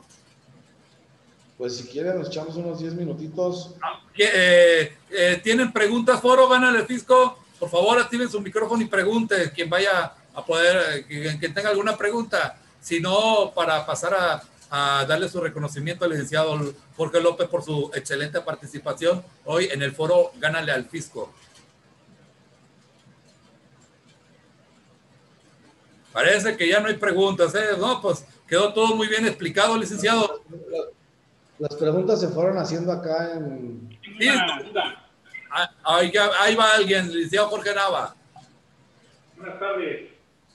Buenas tardes. Yo tengo una duda eh, respecto a las asesorías, bueno, la, la responsabilidad que tiene el asesor fiscal eh, por la prestación de sus servicios. Eh, muchas veces nosotros damos esa asesoría vía telefónica, de manera personal y verbal, y por medio no hay un documento, ¿no? En donde se explique esa estrategia o ese razonamiento que nosotros le damos a las leyes fiscales y que afectan el actuar del contribuyente. Entonces, eh, yo, yo, sé que eh, en términos de la ley de eh, comunicaciones, la autoridad, al parecer, rastrear eh, conversaciones, puede rastrear vía mensajes de correo electrónico. Yo tengo entendido que son seis meses a partir de que se quiere o se pretende integrar esa prueba a la, a la, a la carpeta de investigación, eh, pero no sé qué tan cierto es eso, ¿no? Eh, entonces, eh, quería yo saber si ustedes tienen conocimiento y saber su opinión. licenciado López, lo que técnicamente está preguntando el licenciado Jorge Nava es cuándo se pueden apuntar al proceso penal como medio de prueba las grabaciones y, y, y de las llamadas telefónicas aquí entraríamos en un tema un poquito también complejo y, y novedoso. E incluso estábamos este, debatiendo con los compañeros cuáles serían esas, esas pruebas ¿no? este, tecnológicas. En este sentido, pues las pueden ser eh, desde, desde la investigación preliminar, también en la investigación complementaria, pero aquí hay un detalle siempre cuidando la licitud y la legalidad de la obtención de esos medios de prueba. Entonces, aquí es otro tema eh, a detalle para este tipo de pruebas, por ejemplo, conversaciones de, de WhatsApp, donde nos dice el compañero, eh, no tengo, y, y, creo que va encaminado a, a la coparticipación, ¿no? Para poder hacernos a nosotros como asesores copartícipes, ¿no? En, el, en, el, en, la, en la persecución de algún, de algún delito cómo probar nuestra, nuestra participación en ello, ¿no? Y, sabemos que para cada eh, situación hay una prueba idónea para, para probar. En este caso, la prueba idónea sería un documento, ¿no? Un contrato donde, donde seamos los asesores, en este caso fiscales o penales. Sin embargo, con indicios, pues también se puede llegar a una situación probatoria. En cuanto a, lo, a, la pregunta del compañero, yo considero que la prueba puede ser aportada en cualquier momento de la investigación, hasta antes de, de cerrada la investigación, como lo establece el Código Nacional de Procedimientos Penales. Una vez que se cierra la investigación, ya nadie puede aportar pruebas, solamente hacer descubrimiento probatorio, pero teniendo en cuenta esos reglamentos para la obtención de ese tipo de pruebas la licitud y la legalidad. No sé si queda respondida esa, esa, esa este, pregunta. Incluso hay materia para, para, este tema en cuanto a, a la prueba eh, tecnológica. ¿Cuál sería la prueba como tal? ¿El medio? El Vamos a poner la grabación, licenciado. La grabación telefónica. La, la, la, él dio una una asesoría fiscal por medio de una llamada. Se supone que ah. para que un teléfono esté intervenido tiene también, que tener un de juez, ¿no? Es que también para esto, Lick, es otro tema dentro del juicio. No es nada más, a ver, aquí está la prueba, aquí está el teléfono. Ese es el detalle. O sea, hay, hay formas de incorporación de pruebas al juicio. Incluso una prueba documental no es como en materia civil o administrativa. En materia penal es totalmente diferente. No es como en materia civil de que dices, agrego como prueba documental el acta de nacimiento y ahí está, ¿no? En materia penal, para agregar una prueba, incorporar a juicio el contenido de una prueba documental, tienes que hacerlo ya sea a través de la lectura o a través de algún órgano de prueba. Entonces, en el sentido, para poder aportar una prueba, en este caso tecnológica, como la, la llamada, pues primeramente tienes que tener la cadena de custodia de ese equipo, de ese equipo el que pretendes en juicio eh, reproducir y a través de quién lo vas a reproducir. No puede nada más el MP decir, tengo una llamada grabada, aquí está, pues escúchala, no va a tener valor probatorio. Tiene que ser a través de un perito que haya extraído la conversación y el perito presencialmente en la audiencia de juicio, a través de las técnicas de mitigación necesarias, pueda exhibir o pueda aportar esa información, que obviamente va a ser materia de debate. Entonces, es, es complicado que a través de una, de una llamada te puedan probar esa, esa intervención como tal. Ahora también, este, este tema, eh, pues obviamente nos, nos da temor, ¿no? Y decir, me van a involucrar a mi abogado en un asunto eh, jurídico, penal, fiscal, y me voy a ver yo inmiscuido en un problema cuando solamente estoy haciendo mi trabajo, ¿no? Entonces también ahí yo considero que hasta materia de amparo puede ser materia de amparo haciendo o invocando el artículo 5 de la Constitución Política de México del libre ejercicio de la profesión. Yo considero que al brindar estas asesorías fiscales, lo único que estamos haciendo es ejerciendo nuestra profesión, ya sea como contadores o como abogados. Entonces, desde ese momento, y si pretendieran a mí en lo personal involucrarme en, en una situación de este tipo, pues obviamente hay muchas, muchas formas de defensa, no es como cuando defiendes a, a, un, a una persona que por el hecho de delito de, de, narcotráfico, ¿no? Y que te digan, el abogado también forma parte de, del grupo y delincuencia organizada, pero para ello debe de haber una distribución eh, de funciones determinadas. Entonces, yo, yo haría alusión o, o, utilizaría también como defensa para no verme involucrado como asesor por el simple hecho de, de brindar mi asesoría. Eh, y un tema similar de la delincuencia organizada, este, para que se pueda decir que, que es delincuencia organizada, pues tiene que haber la existencia de esa organización, ¿no? Que sea existente. Ahora dice la, este tema de delincuencia organizada que se cometa por dos o de tres o más dos o tres personas, ¿no? Eh, dos o más personas. En este caso, debe de haber esa distribución de, de tareas específicas. O sea, decir, es diferente a brindar una asesoría legal o alguna asesoría fiscal soy este, el operador financiero de un narcotraficante, ¿no?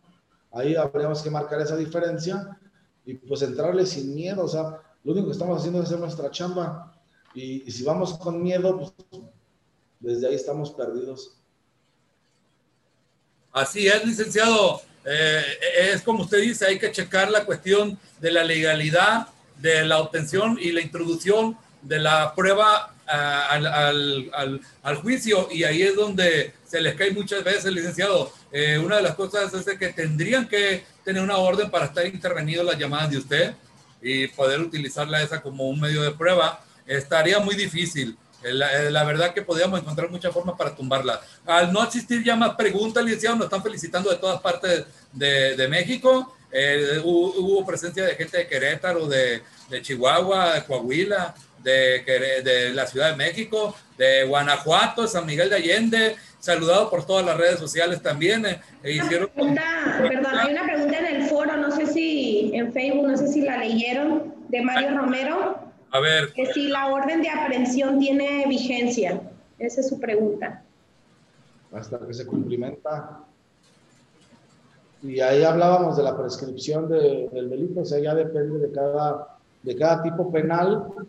Eh, una vez que se, que se tenga el auto, bueno, que se, se defina como sustraído de la acción de la, de la justicia del imputado, ahí este, comenzaría a correr el término de la prescripción y no es que la orden de aprehensión tenga vigencia o no, sino eh, por medio de la prescripción, es decir, el transcurso del tiempo, puede haber una extinción de la acción penal. Ok, no, pues miren, contestadísimo, contestadísimo a todos los seguidores también en la página eh, foro Gánale al Fisco. Muchas gracias a todos, licenciado López, eh, licenciada Sonia, eh, pues muchas felicitaciones, licenciado López. Adelante, licenciada Sonia.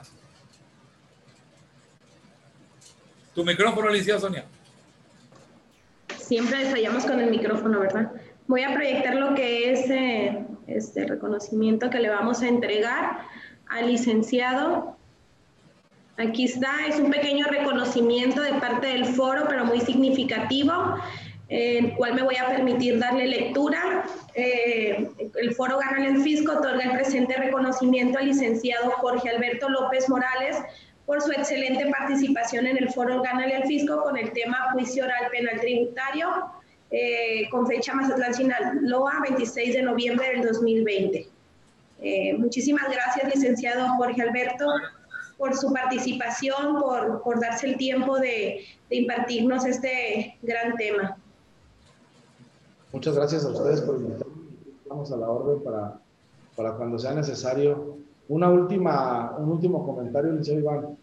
Claro por que ahí sí. el compañero que nos preguntaba sobre las personas morales, la responsabilidad penal de las personas morales, por ahí le envié a usted este, vía WhatsApp eh, un link donde está el libro en PDF que se llama La responsabilidad penal de las personas jurídicas, eh, escrito y leído por el doctor Pablo González Sierra.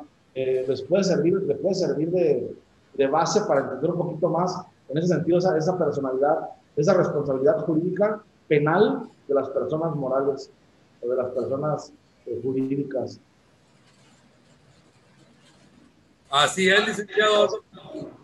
Quisiera este, el compañero que hizo esa pregunta enviarme un mensaje a WhatsApp y yo se lo, se lo reenvío el, el, el libro en PDF. Claro que sí, Ahí, les licenciado. número. Ahí déjame, le, le pongo mi, en el, en el chat, voy a poner mi, mi número telefónico de celular para Sí, si, para, si el compañero, si el compañero necesita este el libro ahí en PDF. El compañero y todos los que escuchamos el foro Gana la Fisco, licenciado, cualquier duda en materia procesal penal, ahí está el licenciado Jorge López, 415 16 79 140, San Miguel de Allende, Guanajuato, eh, presente en el foro Gana la Fisco, licenciado. Le mando un fuerte abrazo, licenciado, muy agradecido. A ver cuándo toca saludarlo allá en San Miguel de Allende. Y Ya le dije que ya le dije que yo creo que voy a ir yo primero porque no viene. Ajá, Yo creo que agarro agarro mi moto el fin de semana y me voy para allá a verlo. Claro que sí, licenciado. Un fuerte abrazo y aquí mandamos un saludo. A la- cuando ya esté aquí Matrán, nos echamos un videito para decirle, aquí está el licenciado Jorge López visitándonos en estas tierras, estas tierras del Pacífico. Eh, licenciado, pues de antemano, muchísimas gracias. La verdad, yo estoy muy contento por tenerlo aquí. La verdad, hacía falta un penalista como usted, tenerlo aquí. Y como usted mismo ya nos dijo, hay muchos temas por, por, por trabajar aquí, porque el tema es complejo, pero muy bonito. Y me gustó y lo felicito por la pasión que le imprime a esta materia penal tributaria. Licenciada Sonia. Iván, este, eh, hay que invitar a, a todos los participantes que, que están ahorita para el día de mañana. Eh, se va a hacer, mm, va a haber foro también. El tema eh, fue el, que se iba a dar la semana pasada, pero por cuestiones de, de salud del expositor, pues nos cambió la fecha. Va a ser el día de mañana, igual, igual a las 12 eh, pm hora centro. El tema va a ser opciones legales legales en deducciones fiscales 2020, muy buen tema. Lo va a impartir eh, el contador público Jorge, Albert, Jorge González Anchondo.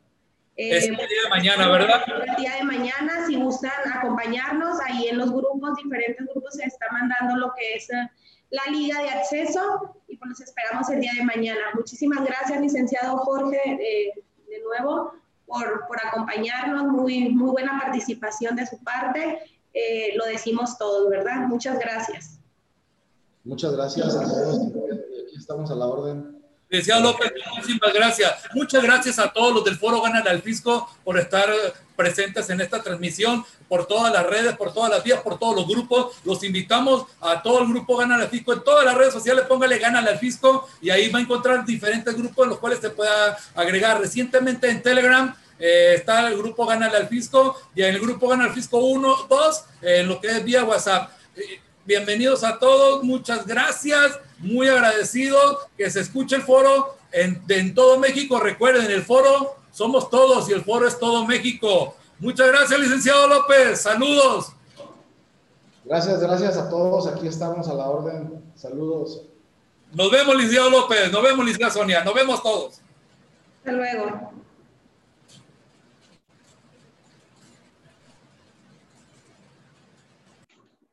Mm-hmm.